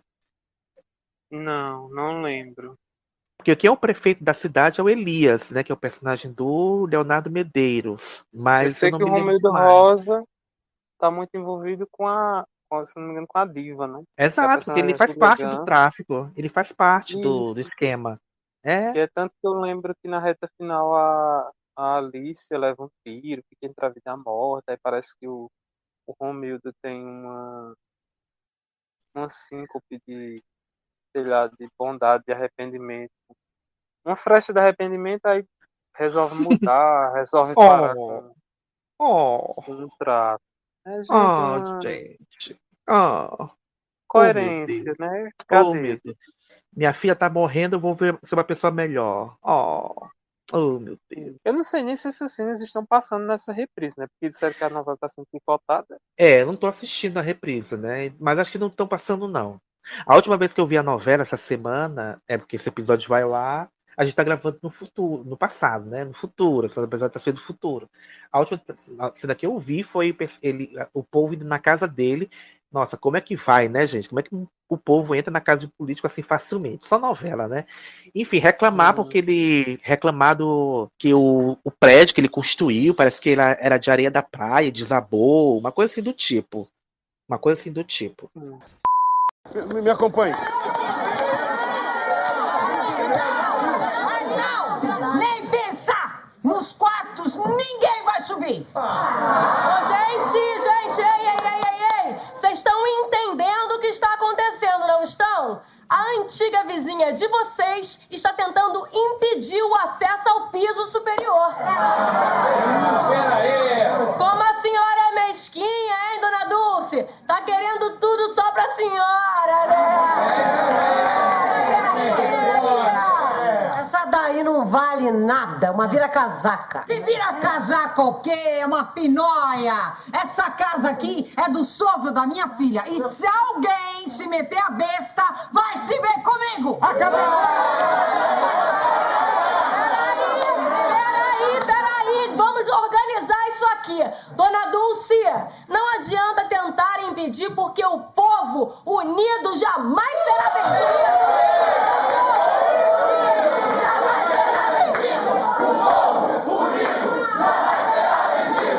Entra, entra. Pode tirar fotografias desse convescote. Pode entrar. Convescote? Que história é essa? É, Isso aqui são ex-moradores do edifício Castelo 2, aquele prédio que ruiu por incompetência dos seus construtores. Eles vieram me pedir ajuda e eu decidi abrigá-los em minha casa. Exatamente. Porque o povo é minha família. Ô, ô, Clemente. Sim, senhor. Vá buscar umas garrafas de champanhe que eu quero celebrar este encontro tão íntimo, tão importante e tão emocional. Essa gentalha vai morar aqui? Não, só sobre o meu cadáver. Vou morar Palhaçada é essa? Você pode me explicar? Oi, claro que eu posso. Eles invadiram a casa pra lutar pelos direitos deles, não é verdade? Mas como é que invadiram? Como é que eles invadiram se eles são meus convidados? Ah? Eis aqui a imagem de, de uma menina mimada que não quer dividir os seus bens com os mais desfavorecidos. Não é? Ô, ô, ô, cadê você? Vocês, meninas, vão lá em cima, entrem no quarto da Alicia e peguem todas as roupas que vocês quiserem. Vamos lá! Não, não, não, ô, ô, aí o retrato de uma geração egoísta. Mas eu espero que meu gesto sirva de exemplo para todo o país, mas principalmente para os mais jovens. Podem fotografar, fotografem, podem fotografar. Peraí, é verdade que a gente vai morar aqui? É, é verdade, sim, senhora. Ah, olha o champanhe chegando para celebrar. Olha! Vem o champanhe! Vem o champanhe para celebrar o encontro desta grande família, que é a minha família! Eu sou um membro desta família! Estou muito honrado de pertencer a esta família! Então, Zé Bob, quer fazer uma matéria conosco? Quem quer tomar um banho de piscina?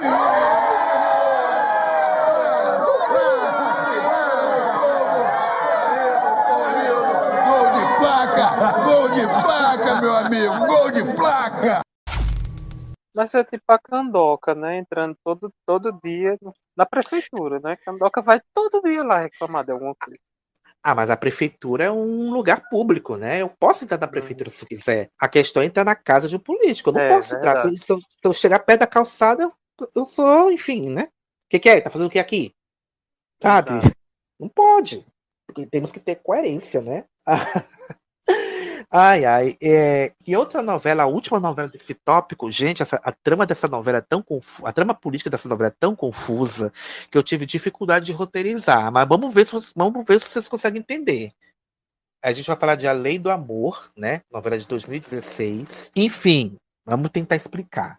É, o Qual é a Tarcísio- lei do amor? Qual é a lei do amor, gente? A gente não sabe. Enfim, a gente sabe que, que o Tarcísio Beira fazia o Fausto Leitão. Ele era um rico e poderoso empresário da- do ramo da tecelagem.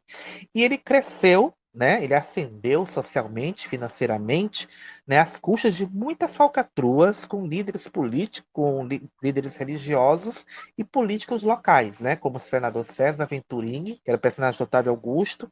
É, a trama se passava na cidade de São Dimas, e a cidade, com o passar do tempo, acabou sendo totalmente dominada, né, pela política, né, onde crescem os, os empreendimentos industriais que poluem os rios, a especulação imo- imobiliária, crescimento de igrejas evangélicas, aquela coisa. Eu te ajudo, mas você vai ter que ajudar também. Ou seja, quer o apoio do líder religioso, tem que construir mais igreja. Aí eu apoio. É isso. É outra Quer- coisa que a gente não vê na mídia. Não vê. Não, Não vê. tem isso na mídia. Não vê. né? Isso é imaginação de autor É esquerdista. ficção. É isso. É ficção. Exato. É isso. E aí, né, nesse quiprocó, vocês deram para vocês entenderem, né? Enfim, O senhor já foi muito mais compassivo, mais amoroso. E sabe o que eu ganhei com isso? Ingratidão. O poder pode dar muita coisa para um homem. Levantemos então um brinde ao futuro prefeito de São Dimas. Menos as coisas que são regidas pela lei do amor. Eu e ela nos apaixonamos, filha. E mantemos um romance há muitos anos. Eu vou me separar da Magnolia. Eu não vou deixar ela roubar o meu marido, viu bem? Eu amo teu pai, de verdade. Pela minha família, eu sou capaz de tudo. Dia 3. Eu disse tudo! o filho do Fausto, né, que é o Hércules, né, quer ser, é, entra para a política para concorrer a prefeito através de conchavos, os mesmos senadores, os mesmos líderes religiosos e tal. E aí, gente, é- essa novela vira um boi doido, vira um boi doido que eu não entendo mais nada. E aí eu sei que João, você assistiu a Lei do Amor? sai. Você assistiu a Eu Lei do assisti, Amor? mas eu não lembro mais, não. Mas eu acho que esse grupo tinha que maratonar a lei do amor pra gente entender. Ah, é, né? Foi, o que suco que foi a lei do amor? É, não personagem sai, personagem morre. Eles modificam tudo e essa trama fica até esquecida, né? Porque eu confesso que eu não lembro, não. Eu não lembro também. Eu lembro que, por exemplo, o que eu lembro é que a Salete, personagem da Cláudia Raia, era a candidata a vice. Aí não sei o que acontece, que ela rompe com ele, aí ela vira candidata. Eu sei que ela ganha, eu sei que ela ganha a eleição. Isso eu me lembro. Mas de resto não me lembro mais nada. eu não me lembro mais nada. Eu me lembro que o prefeito antes era o Ricardo Tosi, mas eu não me lembro assim os, os pormenores dessa trama política. Era, tão confuso, gente, que, enfim. Eu pesquisei, eu li e entendi, entendi menos ainda. Mas é, a trama política da novela era essa. Será que por isso que cancelaram Dança da Vida, gente, 2002? A Globo viu que isso aqui vai dar ruim, vamos tirar? Enfim. Será? Será? Enfim, jamais saberemos, a não ser que a Maria Adelaide Amaral fale isso, pra, fale isso um dia. E aí a gente vai agora para o segundo tópico, né, João? Segundo e último tópico, que são as novelas com personagens envolvidos com política. Não temos eleições, né? É, mas temos tramas políticas, né? Apenas tramas políticas. E acho que a primeira que a gente le acaba lembrando é Rock Santeiro, né? Novela de 85, de Dias Gomes e Aguinaldo Silva. É, quem é o prefeito da cidade era o Florindo Abelha, que era o, o personagem do Ari Fontoura. E assim como ele, assim como os demais poderosos da cidade, né, é, se sustentava no poder com a farsa do mito de Rock Santeiro, né? Você sabe qual é, né? O cara que morreu defendendo a cidade de Asa Branca do, de ser tomada pelo bandido navalhada. Você lembra dessa história, né? Enfim. E a, só que Rock tá vivo, né? Rock tá vivo, eles sabiam que Rock tá, não tinha morrido naquela tal batalha, forjaram aquilo tudo, o povo acreditou e cultua, né? A memória de Rock Santeiro até até então, né? E aí tinha o coronel Silvio Malta, que apoiava né, as, as, pretensões políticas do prefeito, tinha a Viva Porcina, é, o, é, enfim, que se aproveitavam né, do, dessa farsa do mito, né, João? Isso, faltou dizer que a cidade é Asa Branca, né?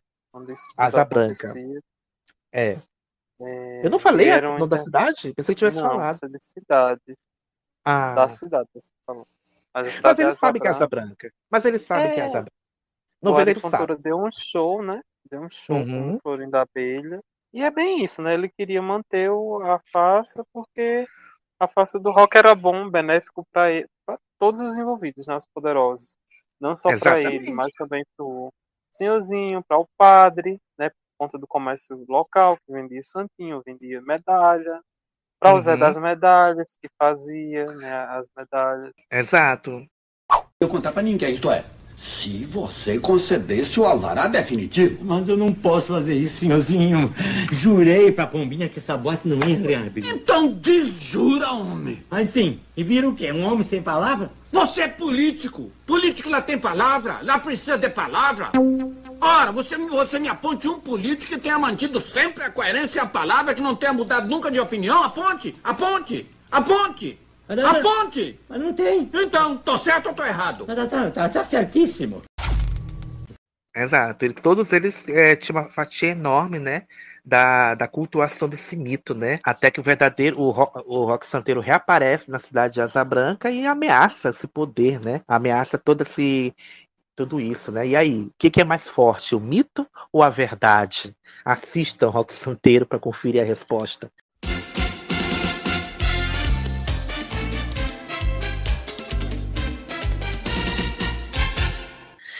É, outra novela, né? Também de Agnaldo Silva, é, é o é Tieta e o Ascânio, o personagem do Reginaldo Faria, ele era o secretário da prefeitura de Santana do Agreste. Eu li várias matérias que ele era prefeito. Não, gente, não era prefeito, ele era secretário da prefeitura. Quem era o prefeito, né? Era o Coronel Arthur da Tapitanga, né, que também era o mesmo Ari Fontoura. E o Ascânio, ele vinha do Rio de Janeiro, né, e ele volta para Santana querendo trazer o progresso, né, João? Querendo trazer mudanças, né? As inovações para aquela cidade tão atrasada que. Imagina, João, nem luz elétrica tinha. Nem luz tinha. Nem luz Aí tinha, eu me lembro da luz de Tieta. A luz Do de filme, Tieta, né? né? Porque, porque Tieta apoia, né? O, o Ascânio, aquela coisa toda, para trazer progresso, para trazer modernidade, para trazer luz, a luz de Tieta, a televisão, para o povo assistir novela. Uhum. E a, a Perpétua, quando vê a luz de Tieta, ela taca bosta na parede, né? Bosta de gato. Ai, meu Deus do céu. Eita, eita, eita. É a luz de Tieta, eita, eita. É isso. Ela, é, aí, aí, aí ele tenta trazer uma hidrelétrica né, para a região, não consegue. Mas quem consegue trazer com muita facilidade, gente? Tieta, né? Tieta, Tieta, Tieta conhece o político muito importante, né? A gente não sabe que político era esse, mas ela fala com ele e ele manda, né? É, construir uma hidrelétrica na cidade, leva a luz de Tieta para lá, é, ou seja, né? É, Tieta volta para a cidade de Santana do Agreste para se vingar, né? Porque foi escorraçada, né? Da, da, da cidade, quando jovem e tal, o povo fala que ela, ela, desistiu da vingança, mas eu acho que a maior vingança dela foi trazer esse progresso para a cidade, né? Porque ela que trouxe, ela que levou, ela que ela foi esse vento, né, que trouxe a mudança, né? Então acho que se foi uma vingança para mim foi essa, né? Ela sendo reconhecida como uma pessoa que trouxe a modernidade para aquele lugarejo, né, que nem no mapa existia praticamente. E é interessante, né? É bem legal. Isso, bem legal. Também temos, né, tramas políticas em O Rei do Gado, né, novela de Benedito Rui Barbosa de 1996. Aliás, toda novela do Benedito tem uma trama política, né? Basicamente. Sim, sim. É, Pantanal, por exemplo, que a gente está vendo agora, que o Zé Lucas quer ser quer, quer entrar pra política, o pai não quer deixar. Não sei se já entrou, né? Porque a gente está gravando esse episódio do futuro, então não sei se já entrou. Mas enfim, Meu mas a gente sabe que ele entra. chão. Meu Meu pedacinho, de chão de gente. chão, por exemplo, né, que o, Uhum. o político quer derrubar, destruir a, a escolinha da professora Juliana, da professorinha. Exato. Exato. Praticamente todas. A gente é, só ouvir o episódio sobre o Benedito e Barbosa que a gente fez e você vai ver. A gente escolheu o Rei do Gado aqui porque tem mais assim a política que a gente conhece hoje em dia, né? É, temos aqui o senador Roberto Caxias, interpretado pelo Carlos Vereza. Ele era um, um cara honesto, ele era totalmente dedicado à luta das minorias. Ele passa, né, a batalhar ao lado do Sem Terra pela reforma agrária no Brasil.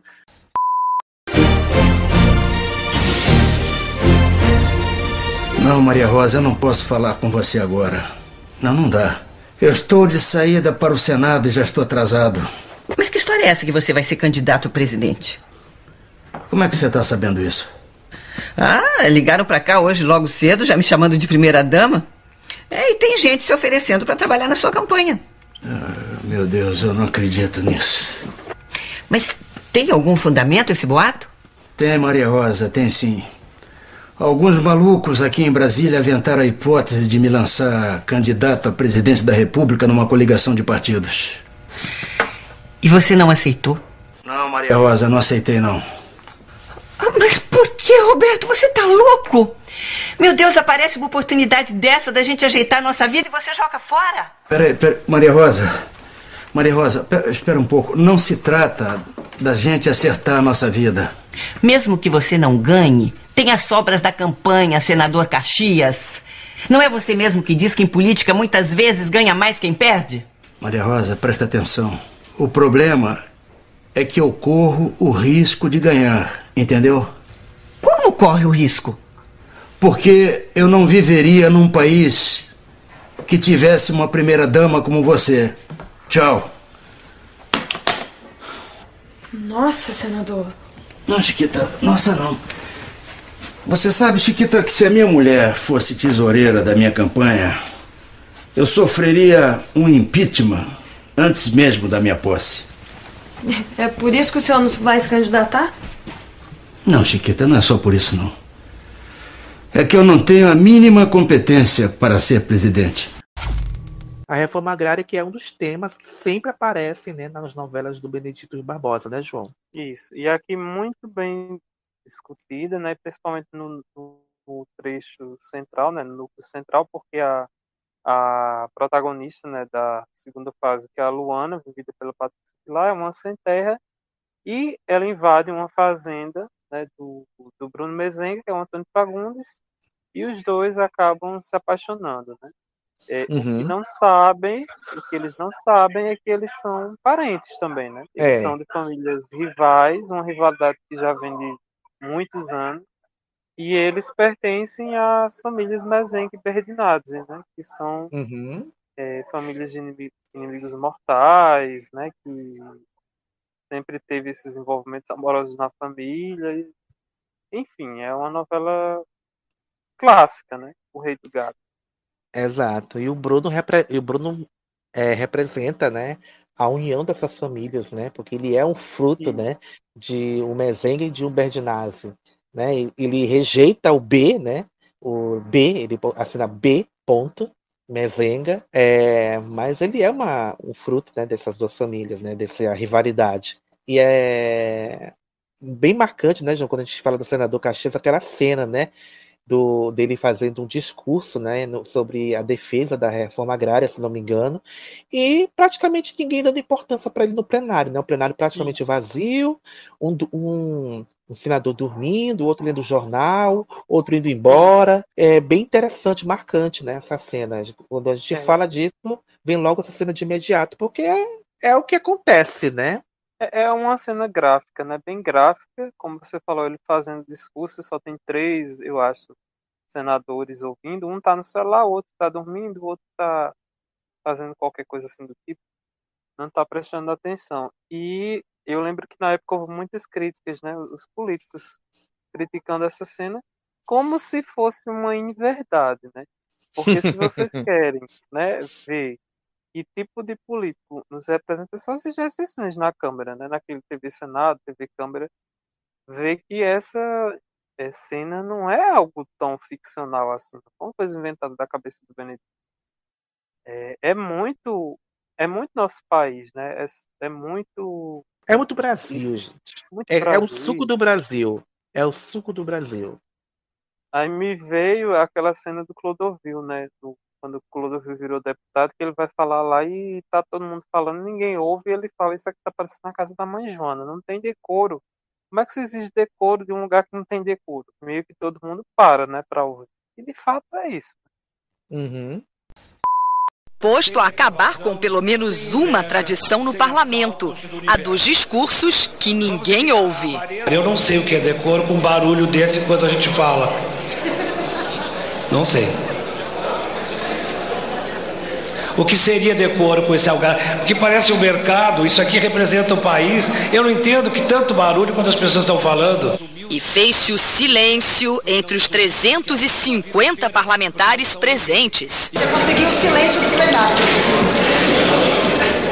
Pelo menos isso não. Vocês verão quantas coisas eu conseguirei, porque eu sou brasileiro que amo o seu país tanto quanto qualquer pessoa que está aqui dentro. E eu vou me fazer respeitar. Angariou simpatia não solicitada. Eu não posso deixar de vir aqui e me congratular com vossa eleição. Vossa eleição, vossa eleição não teve meio milhão de votos, a não ser pelo seu valor de comunicação. Quem não conhece Clodovil desde os tempos da moda, desde os tempos em que se faziam as melhores coleções de São Paulo de roupas nacionais. Mas não se deixou seduzir. Muito obrigado, Paulo Maluf. Bem, é, eu queria que todos soubessem, porque eu sou uma pessoa muito conhecida no país graças a trabalho. Eu não sou famoso por coisas desonradas, graças a Deus. Gente, é só vocês é só vocês colocarem a televisão da TV Câmara e ver como é que é. Basicamente. Uhum, isso. É isso. Mas eu é... acho muito antes de você, acho muito curioso o Carlos Vereza fazer esse papel e hoje ser tão, como é que eu posso dizer? Então, né? Então, né, pra gente ver, né? Pra gente ver como nem sempre a arte imita a vida, né? A vida nem sempre imita a arte, né? Pra você ver, né? E, e ele morre assassinado, né? Por, por grilheiros, fazendeiros, é... algo do tipo. Exato, eu acho que o, esse senador é um dos, dos melhores papéis dele nos últimos anos, né? Enfim. Beijo, Carlos Vereza.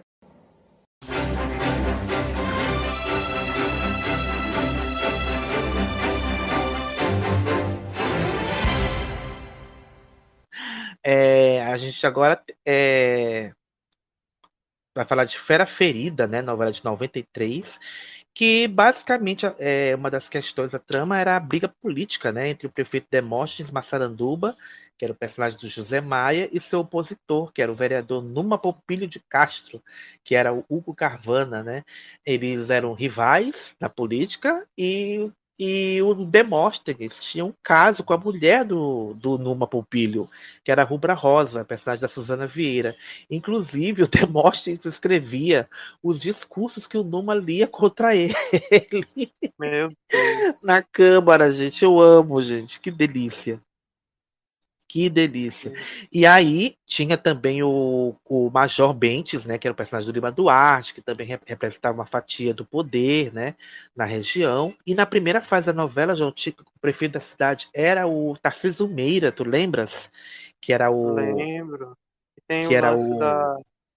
Ele acha metal, né? Ouro. Algum... O que é que ele acha? É ouro ou é metal? É ouro, né? Enfim, ele, ele, ele acha, o Feliciano Mota da Costa, daquele personagem da Cesumeira, ele achava que a, a cidade de Tubiacanga, né, onde a, a trama se passava, é, tinha várias minas de ouro. E aí ele queria provar que, que tinha bastante ouro na região, e ele acaba achando uma enorme e brilhante pepita de ouro, né? Mostrando em plena praça pública, bem mãos coragem, né? Mostrando, o João Coragem mostrando diamante, ele mostrando lá a pepita de ouro.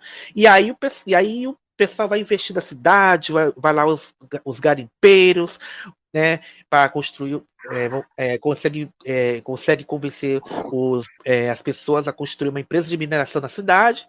Só que aí é, se descobre que ouro de aquele ouro era ouro de tolo, gente, não era ouro. E aí o povo se revolta, ele foge com a mulher e com o filho, né? É, eles são perseguidos, né, por um pistoleiro e morrem afogados, né? Morre tanto ele como a mulher. E o filho, né, enterra os pais e ele volta como o Raimundo Flamel, né? Edson Celulari, bate de frente, né, com a, a política também da cidade, se apaixona pela Linda Inês, enfim, isso já é outra história. Mas é, só pra gente citar, né, a trama política da novela. Isso. E o Demóstenes era corrupto, tem aquela coisa toda que a gente até já falou. Tinha um caso com a Uhum. Rubra Rosa, enfim. Sempre tem também, né? Sempre tem as novelas de Agnaldo esse lance político. Sempre tem, né?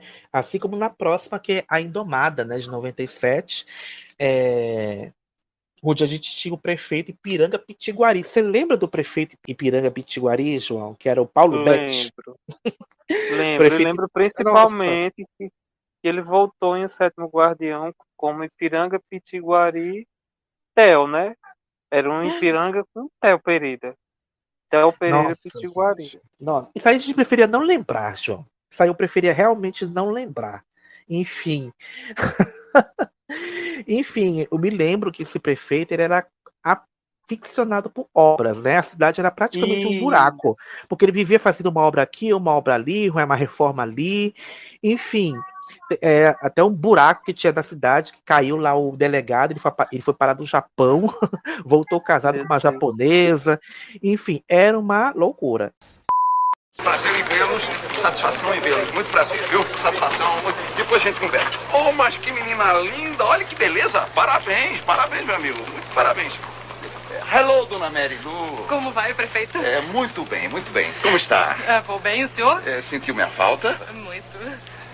E, e esse povo, essa gente que Os de sempre, não é, seu Ipirangas? Faz mais de um mês que estão parados aí na porta da prefeitura lhe esperando. Mas coitadinhos. Votaram em mim? É o que dizem, não é? É, vem aqui, meu filho.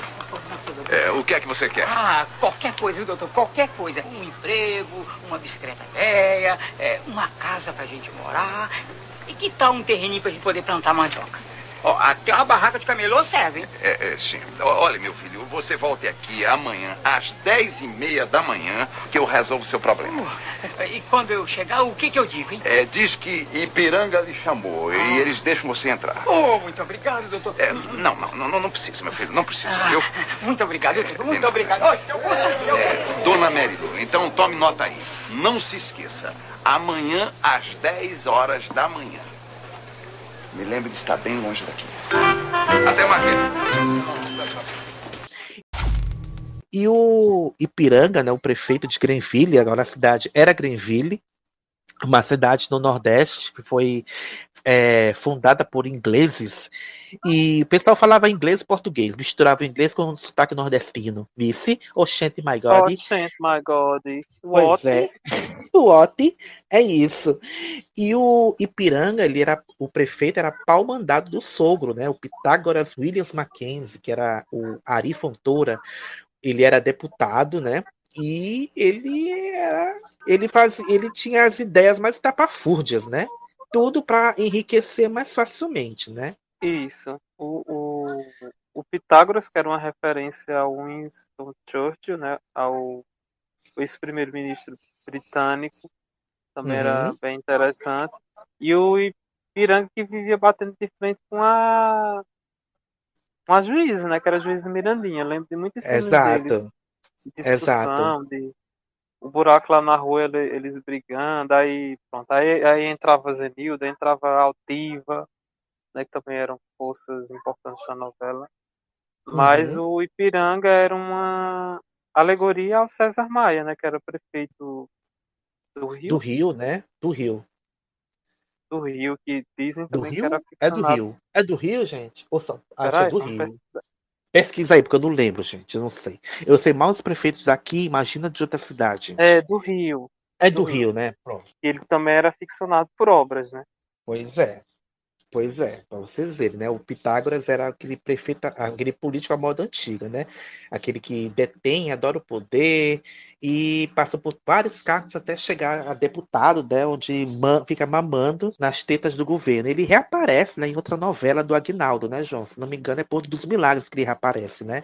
Se não me engano, o Pitágoras reaparece em outra novela do Aguinaldo, né? Deve ser, é Porto dos Milagres, se não me engano. Isso. E quem aparece aqui é o, o Murilo, Murilo Pontes, né? Pontes. Que aparece É, gente.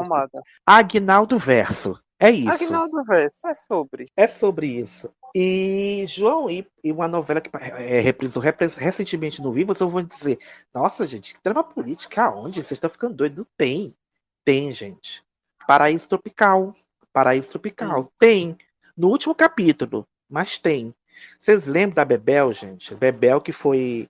que depois da morte do Olavo, no final da novela, o que foi feito de Bebel, né?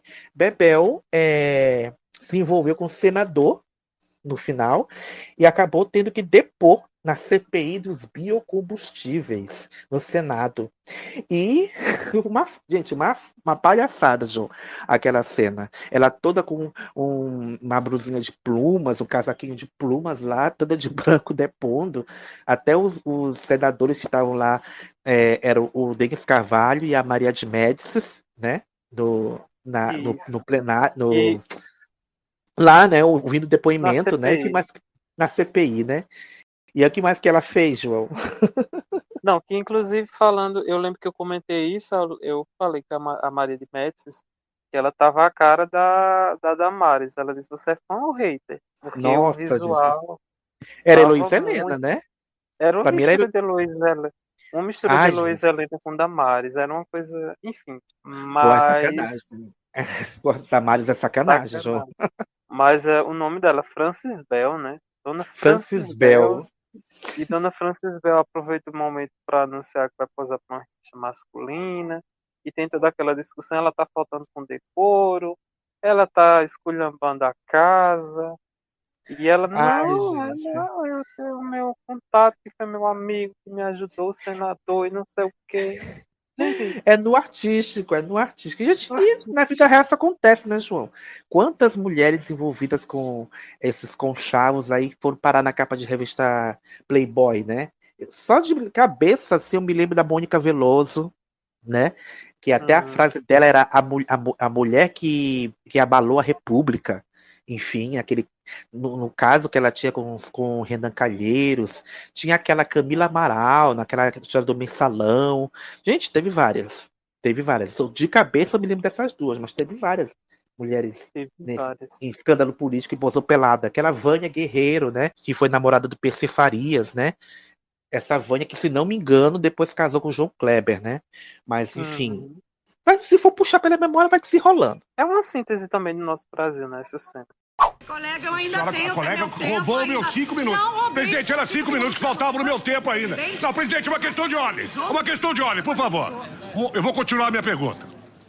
Por favor, dona senhorita Francis Bel dos Santos. Como é que a senhora explica a natureza do seu relacionamento com o senador? É... Desculpa, eu não costumo com esse negócio, não.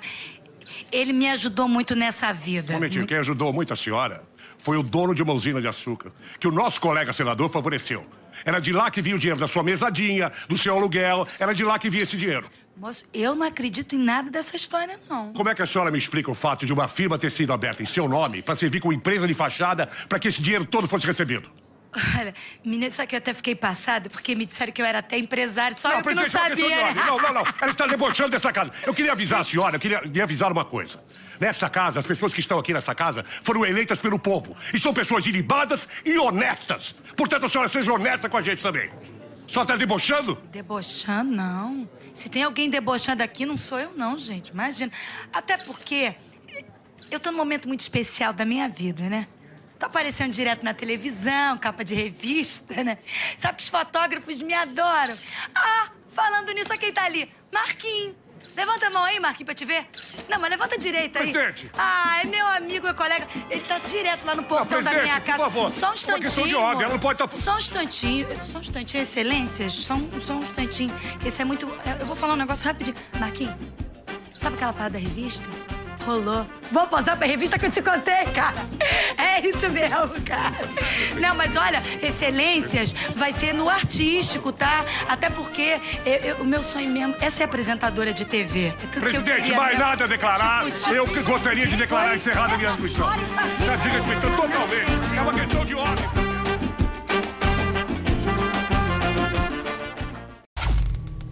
Infelizmente, né? Enfim, é a cara do Brasil. Brasil, mostra a tua cara. Bem Andressa Urach, revoltada, né? Na fazenda gritando isso. Brasil, mostra a tua cara. Brasil! Mostra sua cara, Brasil! Brasil, mostra sua cara! Quero ver quem encara! A gente fica a mil! Brasil! Mostra sua cara! É essa cara que o Brasil gosta! Vamos, Brasil! Parabéns, Brasil! Você está de parabéns, Brasil! Ah, Brasil! Oh!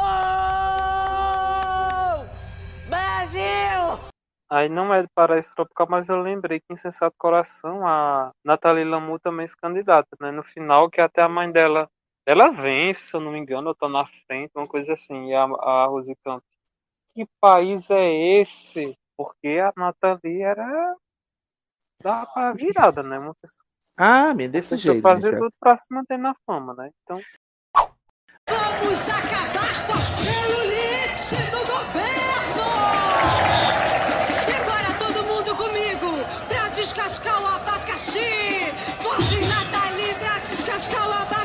Você! Vote Nathalie! Pra descascar o abacaxi! Vote Nathalie! Pra descascar o abacaxi! Vote Nathalie pra descascar o abacaxi! Vote Nathalie pra descascar o abacaxi! A política brasileira é uma palhaçada, né? É uma grande palhaçada. É, essa aqui que a gente vai falar, talvez você não se lembre. Eu lembro porque eu assisti. Eu acho que foi uma, uma das três pessoas que assistiu essa série.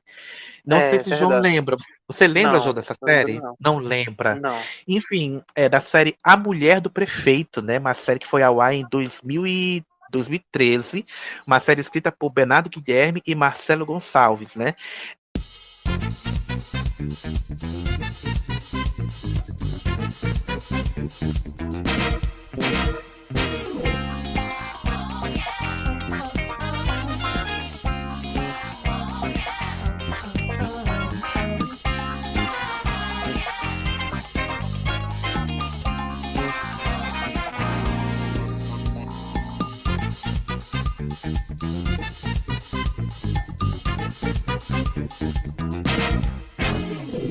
Gente, vê como essa história não. Gente, é ficcional, isso não existe, é ficção. Olha só. É, o Reinaldo Rangel, personagem do Tony Ramos, é o prefeito, manda a chuva da cidade de Pitanguá. E ele só pensa em tirar vantagem do cargo da, da, da, da- do cargo que ocupa. Coisa normal. Normal, que a gente vê em todo lugar. Enfim. E aí, é, ele assim como o Dorico Paraguaçu, ele também tem uma obra faraônica para chamar de sua, né? No caso, o Reinaldo Rangel quer construir o estádio municipal Reinaldo Rangel, com o nome dele, um estádio de futebol, né? O, o popular Pitangão. É, Eu acho que toda cidade tem um estádio construído por político, né? E vira apelido com o nome dele, né? Aqui tem o Castelão, por exemplo, que foi é, fundado pelo João Castelo, né? Que foi o governador da cidade. Enfim, é, já estou misturando as coisas. E aí o que acontece? Ele dedica tudo pro Pitangão e não repassa verba nenhuma para alimentação, para saúde, para educação, para nada. O resto que se foda. Eu quero fazer o Pitangão. E aí, no dia da inaugu- inauguração do Pitangão, ele é acusado de desviar dinheiro para a obra do estádio e recebe um mandado de prisão. João. É preso, cadeia nele. Mas aí ele resolve falsificar exame de- do- os exames, né? Ah, estou muito doente, não- ele não vai suportar uma prisão. Tá, prisão domiciliar nele. Fica em casa. E aí eu me lembro que o Tony Ramos vivia, né, com uma cadeira de rodas, aquele negocinho no nariz, né, só para fingir que ele estava muito doente, caô. mas ele estava doente porra nenhuma. E aí quem assume o, o cargo de prefeito, né? A vice-prefeita, que coincidentemente ou não, é a mulher dele, a Aurora, interpretada pela Denise Fraga. E ele convence a mulher a assumir o cargo e ele, a- e ele fica mandando, né? Ele, ele meio que fica governando é, através dela, mas a novela, a série é uma grande sátira, né, gente? É uma grande sátira mostrando a, é, a política através do humor, né? Próxima sexta, A sua mulherzinha, ela me informou que os abrigados vão ficar no Pitangô porque eles não podem voltar para suas casas. Não podem. assumir o comando da cidade não vai ser fácil para a nova prefeita. Você faz ideia de quanto dinheiro tem em jogo? E botar ordem na sua vida pode ser ainda mais difícil. Como você tem a coragem de trair a mamãe? Todo mundo erra. Só que nesses assuntos o homem erra muito mais. Saiba que você vai viver nessa casa como numa prisão de verdade. Com direito a visitas íntimas. Próxima sexta, depois do Globo Repórter, a mulher do prefeito. Eu achava bom, João. Eu achava legal a série. Eu curtia. É, eu vejo algumas pessoas já comentaram que era muito boa. Mas Não, era- que- era boa. Mas olha que coisa é, você falou aí que não acontece no Brasil. Vice-prefeita, mulher assumiu o lugar Hum. Nossa, gente. Não, Não. acontece, gente. Não acontece. Não. Jamais. Sabe o que me lembrei Filho, daquela. né? Não, não tem, Filho, gente. irmão, tio. Não tem. Wes- Wesleyan Roriz é coincidência, gente. É coincidência. Você lembra dela, gente? É, é que o Joaquim Roriz foi, foi acho que ele foi preso, alguma coisa assim do tipo. Ele foi, é, não podia se candidatar. Eu, eu não sei o que, que deu com a candidatura dele para o Distrito Federal e quem assumiu a candidatura foi ela. Gente, uma mulher. Menino. Você lembra? Meu Menino, Deus do céu. Menino, aqui, a gente tá passando por isso. Porque assim, o ex-prefeito daqui foi prefeito duas vezes, Picuí. É, aí depois ele foi deputado, aí ele não pôde ser, a mulher dele foi deputada, deputada estadual, né? Aí ele, ele ficou um mandato, ela ficou outro. E agora ele ia votar, né, para o segundo mandato dele. Só que ele teve um problema na justiça, um, que eu nem sei explicar direito, que eu acho tão confuso também, mas enfim. Ele teve um, um- um problema na justiça. Até- a- porque as eleições a gente está gravando isso no passado e já é, É. o futuro, né? Já é o futuro. O Mas- futuro já começou. Vamos, vamos dizer assim, há um mês atrás ele era o candidato. Há três semanas atrás, duas semanas atrás, ele lançou ela. Porque Olha sabia que só. se ele se lançasse candidato, ele não iria assumir. Se ele vencer, né? Aí Uhum. lançou a mulher. Agora é ela Olha candidata. só, gente. E ganhou, É. João? Não, a gente ainda não sabe, né? Porque Ah, é, tá, ainda, tá concorrendo, ainda tá concorrendo. tá concorrendo, entendeu? Ah, tá. Então você me conta Mas, se ela, foi, se ela ser ambos, eleita. mas, mas ambos fo- já foram, né? Ele já foi Hum. deputado, ela também já foi deputada. Aí agora era a reeleição dele. Só que agora é ela. Ah, entendi. Entendi. Ah, tá. Pois é, gente, pra você ver como tudo é coincidência. É coincidência, gente. Isso é coincidência. É, é coincidência. É, é verdade. E aí, para fechar essa lista, né? é, eu acho que tem muitas outras coisas, coisas que a gente deixou passar, mas, gente, não dá para falar tudo, senão vai ficar muito longo. Eu sei que vocês estão acostumados com episódio longo, né? Mas acho que tudo tem um limite, né? Tudo tem um limite. E para fechar essa, essa, esse episódio, né, esse, esse tópico, a gente vai, vai, vai relembrar a série O Brado Retumbante, né? Uma série de que foi lançada em 2012, escrita pelo Euclides Marinho, Denise Bandeira, Guilherme Fiuza Nelson, e Nelson Mota, né? A trama conta a história do Paulo Ventura, né? Que foi que foi eleito, que, foi parar no cargo de presidente da República, né? Por acaso, foi parar lá por acaso. Enfim, o Paulo Ventura era, de, era, deputado federal no primeiro mandato dele, foi eleito graças a seu trabalho em defesa da transparência de negócios públicos e combate à corrupção. Ele era interpretado pelo Domingos Montagnier, saudoso Domingos Montagnier. Saudoso. E foi o primeiro trabalho é. do Montagnier na, na, na TV ou não? Não, ele tinha aparecido em Cordão Encantado antes, amigo. Ele ah, tinha feito Cordão Encantado antes. É. Ele. O primeiro trabalho dele na televisão que eu me, lembro, foi em Acura. Aí ele fez Divan com a Lídia Cabral, aquela série.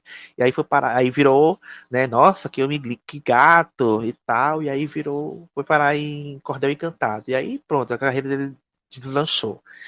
E aí, né? Ele ele foi eleito presidente da Câmara dos Deputados graças a uma artimanha de políticos que pretendiam manipulá-lo, né? Foi tudo ele, ele seria essa manobra, né? Massa de manobra, promovida por um senador que queria usá-lo como fantoche, né? Esse senador, se não me engano, era o José Wilker que interpretava. Mas aí o que acontece, João? É, o presidente e o vice morrem no acidente de helicóptero na bacia de Campos, no Rio de Janeiro. E aí, o presidente morre, o vice morre. A gente sabe quem é que, quem é que assume quando acontece isso? Presidente é da Câmara dos Deputados. E quem era o presidente da Câmara? Paulo Ventura, Paulo o fantoche. Ventura. Exato. E aí, é, ele, ele, por conta disso, né, porque ele era o próximo na linha sucessória, né, ele assume a presidência, e aí ele começa a se ver, né, é a, a, ele começa a enfrentar uma série de, de sucessivos escândalos, né. Eu me lembro que ele era separado da esposa, ele pede para mulher para mulher voltar para ele, né, voltar a a, a, a viver com ele enquanto, né? né.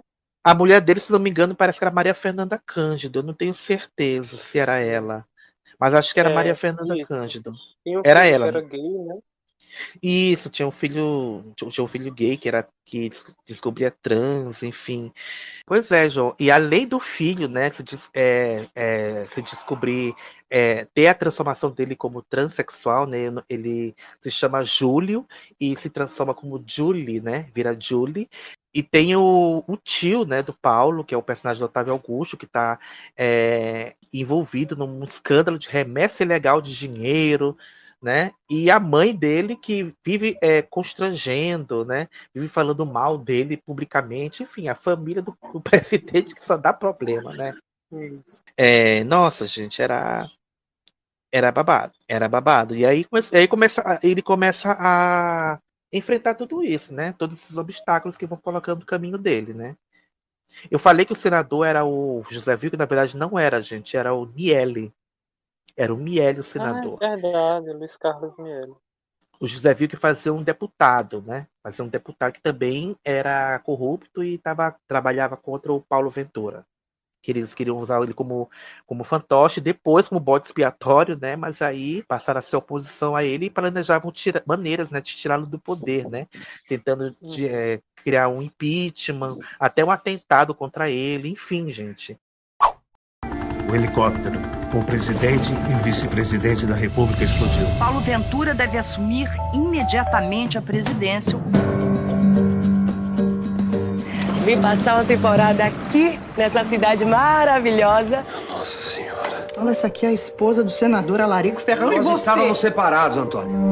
Quer ser mulherzinha, moleque? Quer ser mulherzinha? Vai ser mulherzinha aonde? Hein? Aonde vai ser mulherzinha? Se tu quiser morar aqui, você vai ter que virar homem, entendeu? Para, para, já chega! Eu vou embora dessa casa. Meu filho, pelo amor de Deus, não faz isso. Já uma aquela morena não para de olhar pra mim e tirar da nossa equipe de segurança.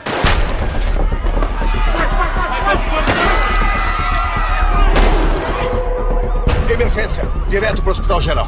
Presidente. Você tem que tomar alguma providência, pai. Isso é um abuso do poder financeiro. Eu tô à noite sem dormir. Mas o que, que você acha que eu posso fazer? Você é presidente da república. Eu sou o presidente da República Federativa do Brasil, não sou o síndico do seu prédio, meu amor. Fontes da Controladoria Geral da União confirmaram com o Banco Maldonado a existência da conta em nome do presidente. Quer dizer que alguém depositou 10 milhões de dólares no seu nome só pra te sacanear? Não, pra me sacanear não. Pra me derrubar. Está aberto o processo de impeachment contra o presidente da República. Corrupção! O presidente não está trabalhando. Você tem responsabilidades. Sai dessa apatia, Paulo. Eu fui baleado. Fui caluniado e me defendi de um impeachment. Eu tive que demitir e prender um bando de canalhas. Fiz uma dúzia de inimigos. Chega! Eu não devo mais nada pra ninguém. Missão cumprida. Fora!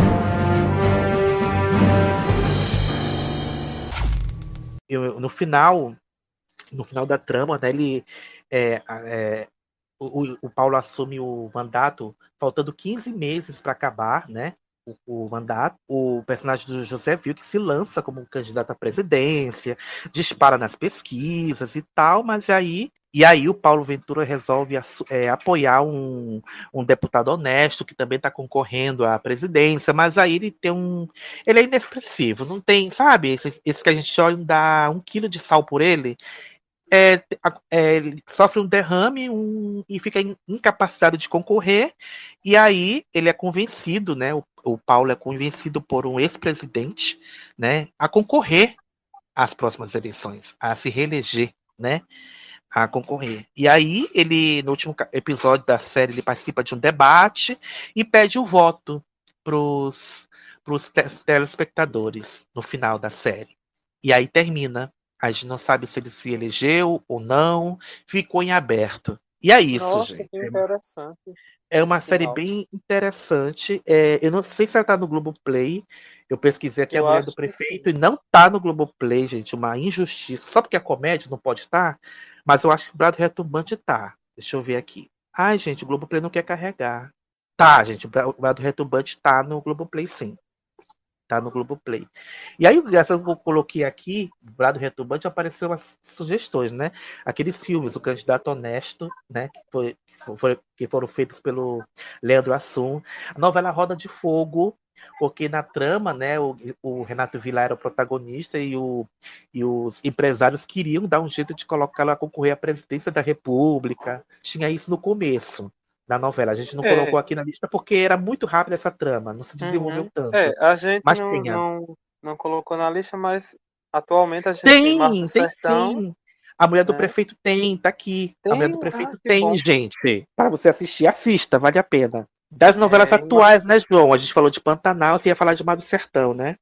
Isso, Mato Sertão, que inclusive é, eu já comentei isso no Twitter e a gente comenta na novela, né, que a gente tá assistindo. Então, olha aí, eu, eu tô firme e forte em Mato Sertão, olha aí. Olha aí É pra a- ver as coisas. será que Bora é ver até chuva? quando, né? É Bora ver até quando, né, Sertão? João? Será? Enfim. Será? Enfim, a gente tá É, assistindo, a gente tá mas, curtindo.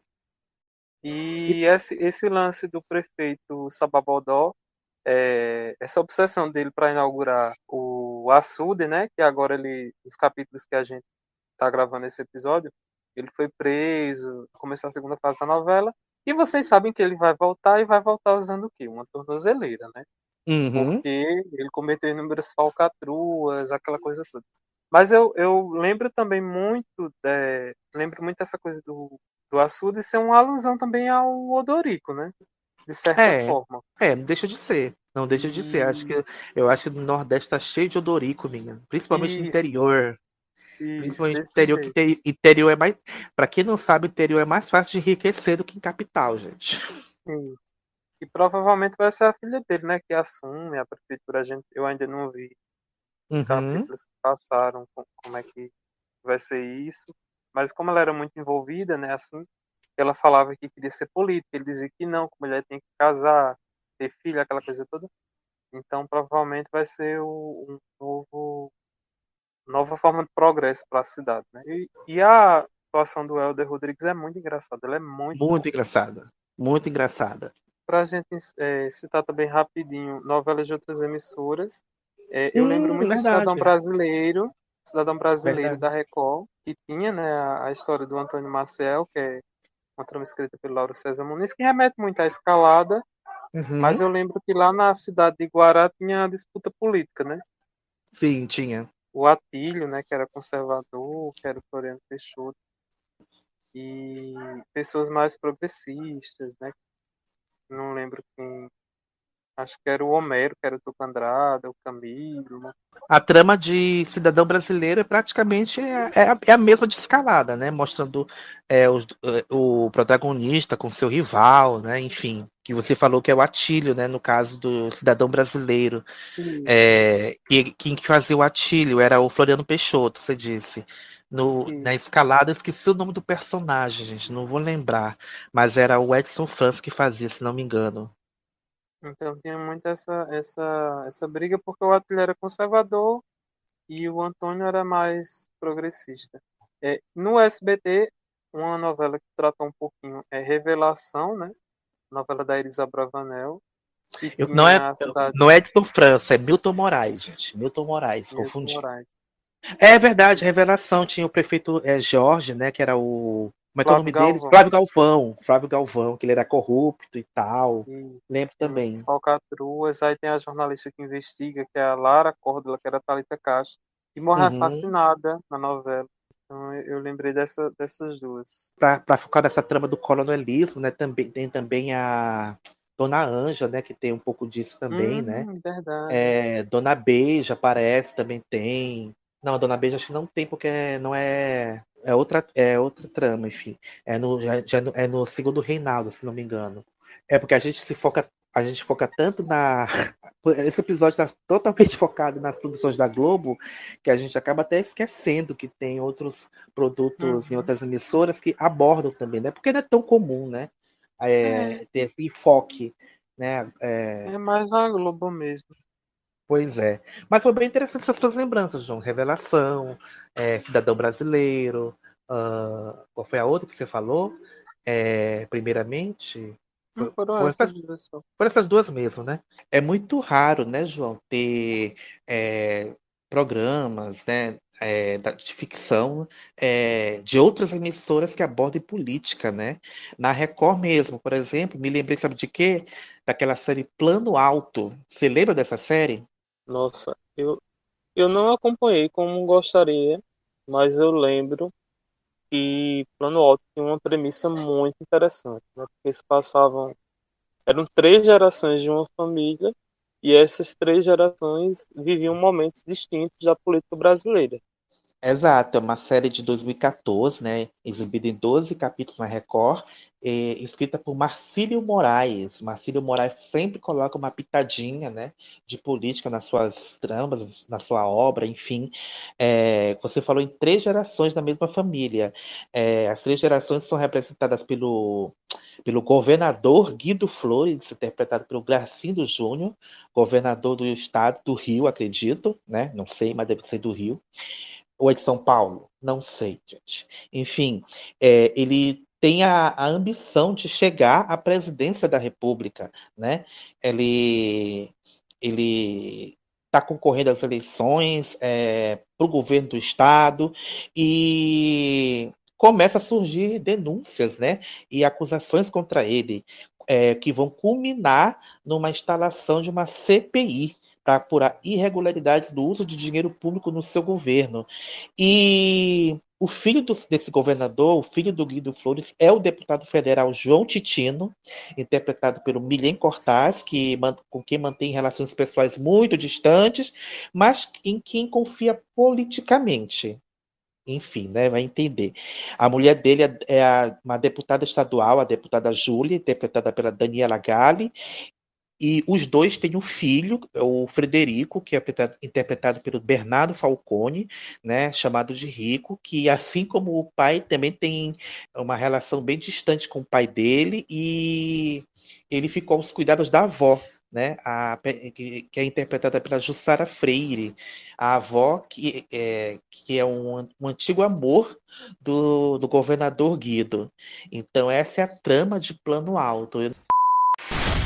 Nesta terça, você vai ver que a verdadeira política acontece nos bastidores. Obras inacabadas, empresários corrompidos, assassinatos. Eis o balanço do governo Guido Flores. Deputado Papudo é um perigoso estrategista.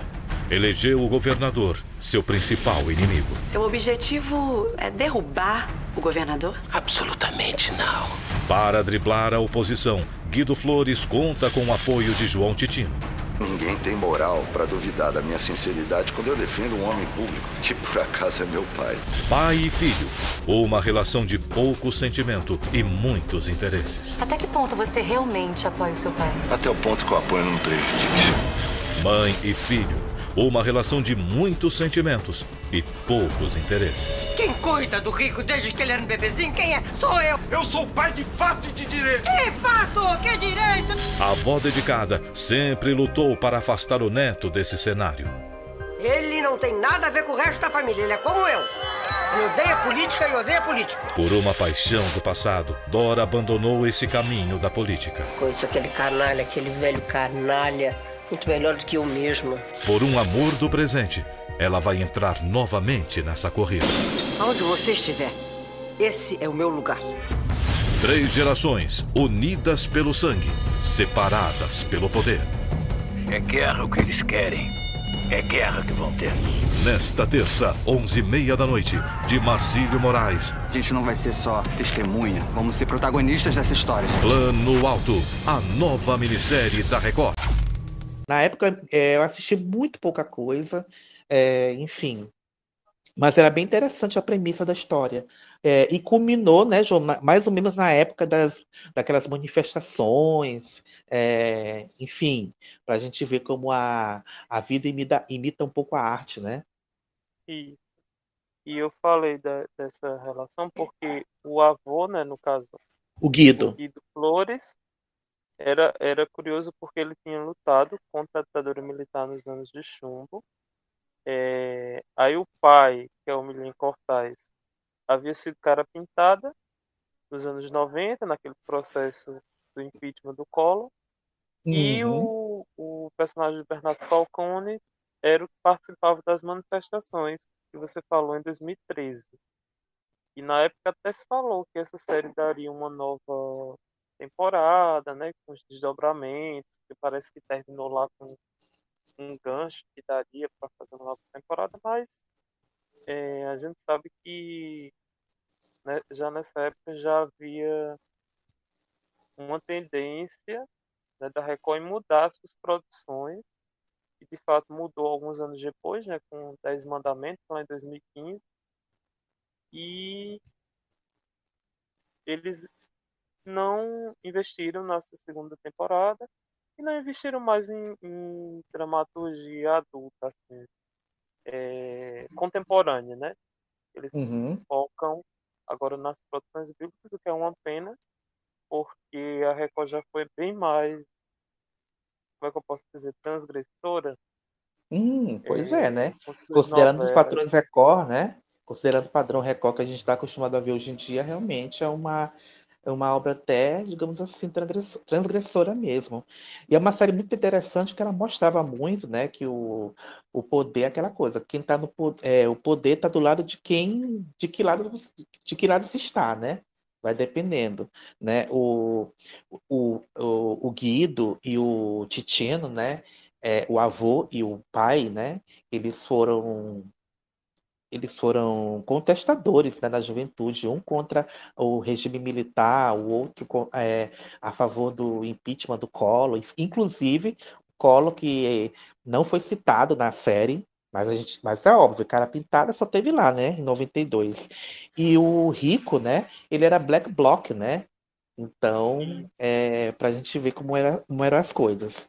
É, o Marcílio Moraes costuma colocar muito, né, essa coisa da política na obra. Ele também escreveu Roda de Fogo, colocou um pouquinho, tinha um pouquinho de política lá em Ribeirão do Tempo, na Record, exibida alguns anos antes, também tinha, né? essa questão da essa questão política. Se não me engano, era o prefeito Ajuricaba, que era o que era o como é que é o nome dele? André de Biase, se não me engano. Enfim, é, é uma característica da obra dele, né? E, e Plano Alto realmente foi uma série que isso ficou mais é, explícito, né? Apesar do Marcílio ter salientado na época que a obra dele, né, que é a minissérie, era totalmente apartidária, até porque 2014 era ano de eleição, né? E, e, e se você lembra, se, é, se você que está ouvindo lembra bem, Eita barulho! E se você, ouvinte, lembra bem da época, né? 2014 foi um ano tensíssimo, na, é, um ano eleitoral muito tenso, né? E que quem estava disputando era, era Dilma e Aécio, né? Que aí, começou, que come, aí nessa época começou muito, ficou muito evidente a polarização, né? De ideologias políticas, né? enfim. Isso. Aí começou aquele lance de centavos, né? De seis centavos, oito centavos, nem lembro mais quantos centavos eram.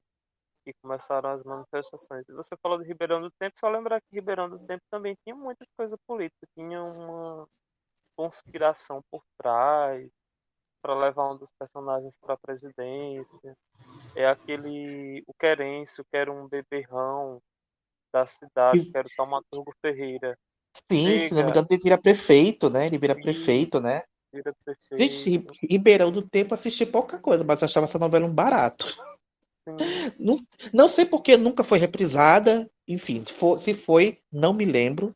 Enfim. Foi à tarde, amigo. Foi? Olha só, passou tanto percebido que eu nem lembrava mais. Mas deve ter do Play Plus, né? Eu falei que o Ajuricaba era o André de Biase, não era, gente. Era o Humberto Magnani, saudoso Humberto Magnani. Enfim. Ela foi reprisada em 2010. Não. Errei, peraí, deixa eu ver aqui. Ela foi reprisada em 2000, entre 2017 e 2018. Às 3 horas da Hum. tarde. Hum, recente. Recente. Enfim, gente. é, esse foi nosso episódio sobre a como a política é retratada nas novelas. É, deu para você ver que essas coisas é tudo ficção, né, gente? Não acontece na vida real. isso- o que acontece é mera coincidência, dizia aquele letreiro que aparece no final dos capítulos, que aparecia, né? Não aparecem mais. E acho que é só, né, João? Acho que a gente falou bastante coisa. No próximo domingo, no dia 2, tem eleição.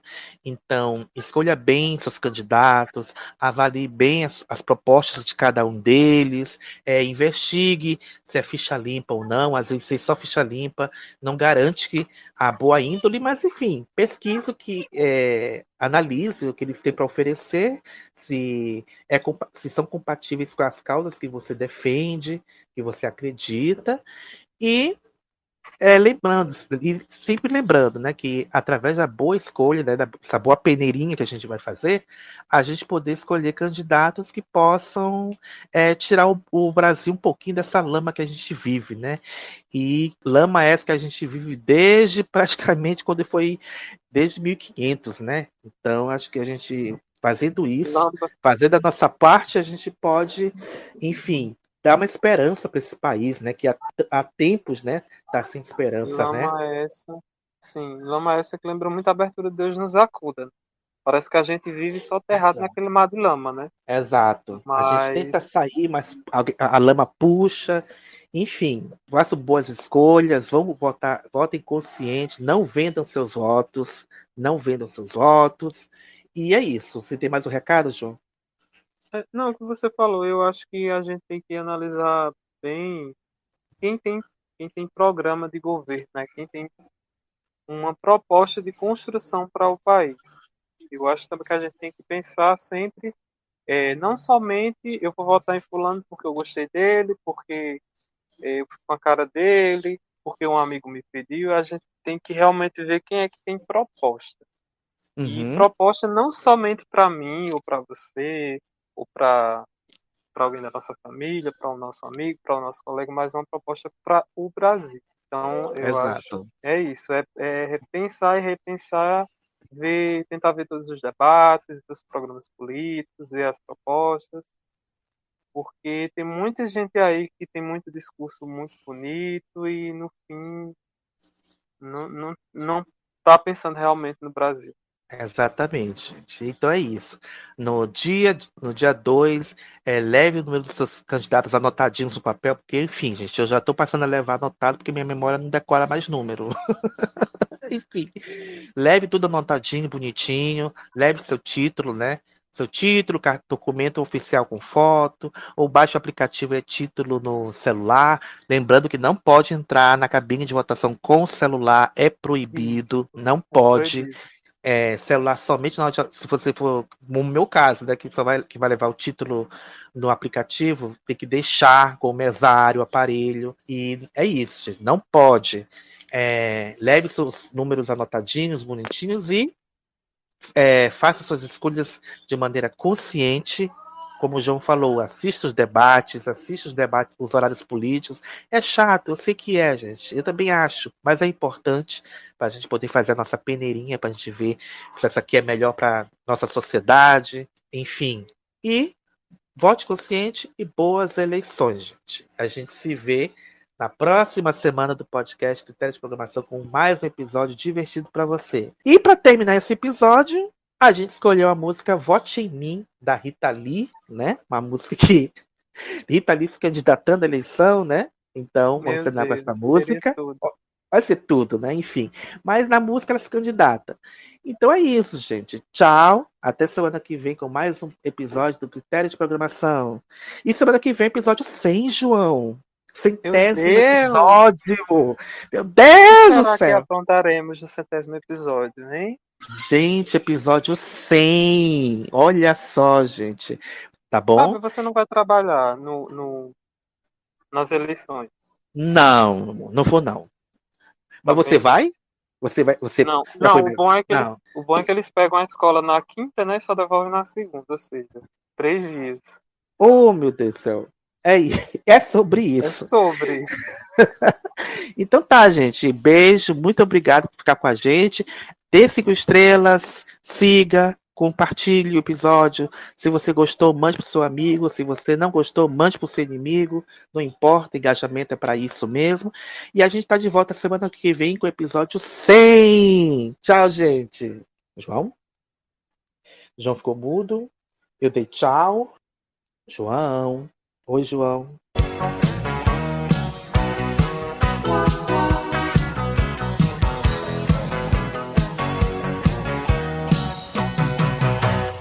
Ser presidente do seu corpo, governar, anarquizar.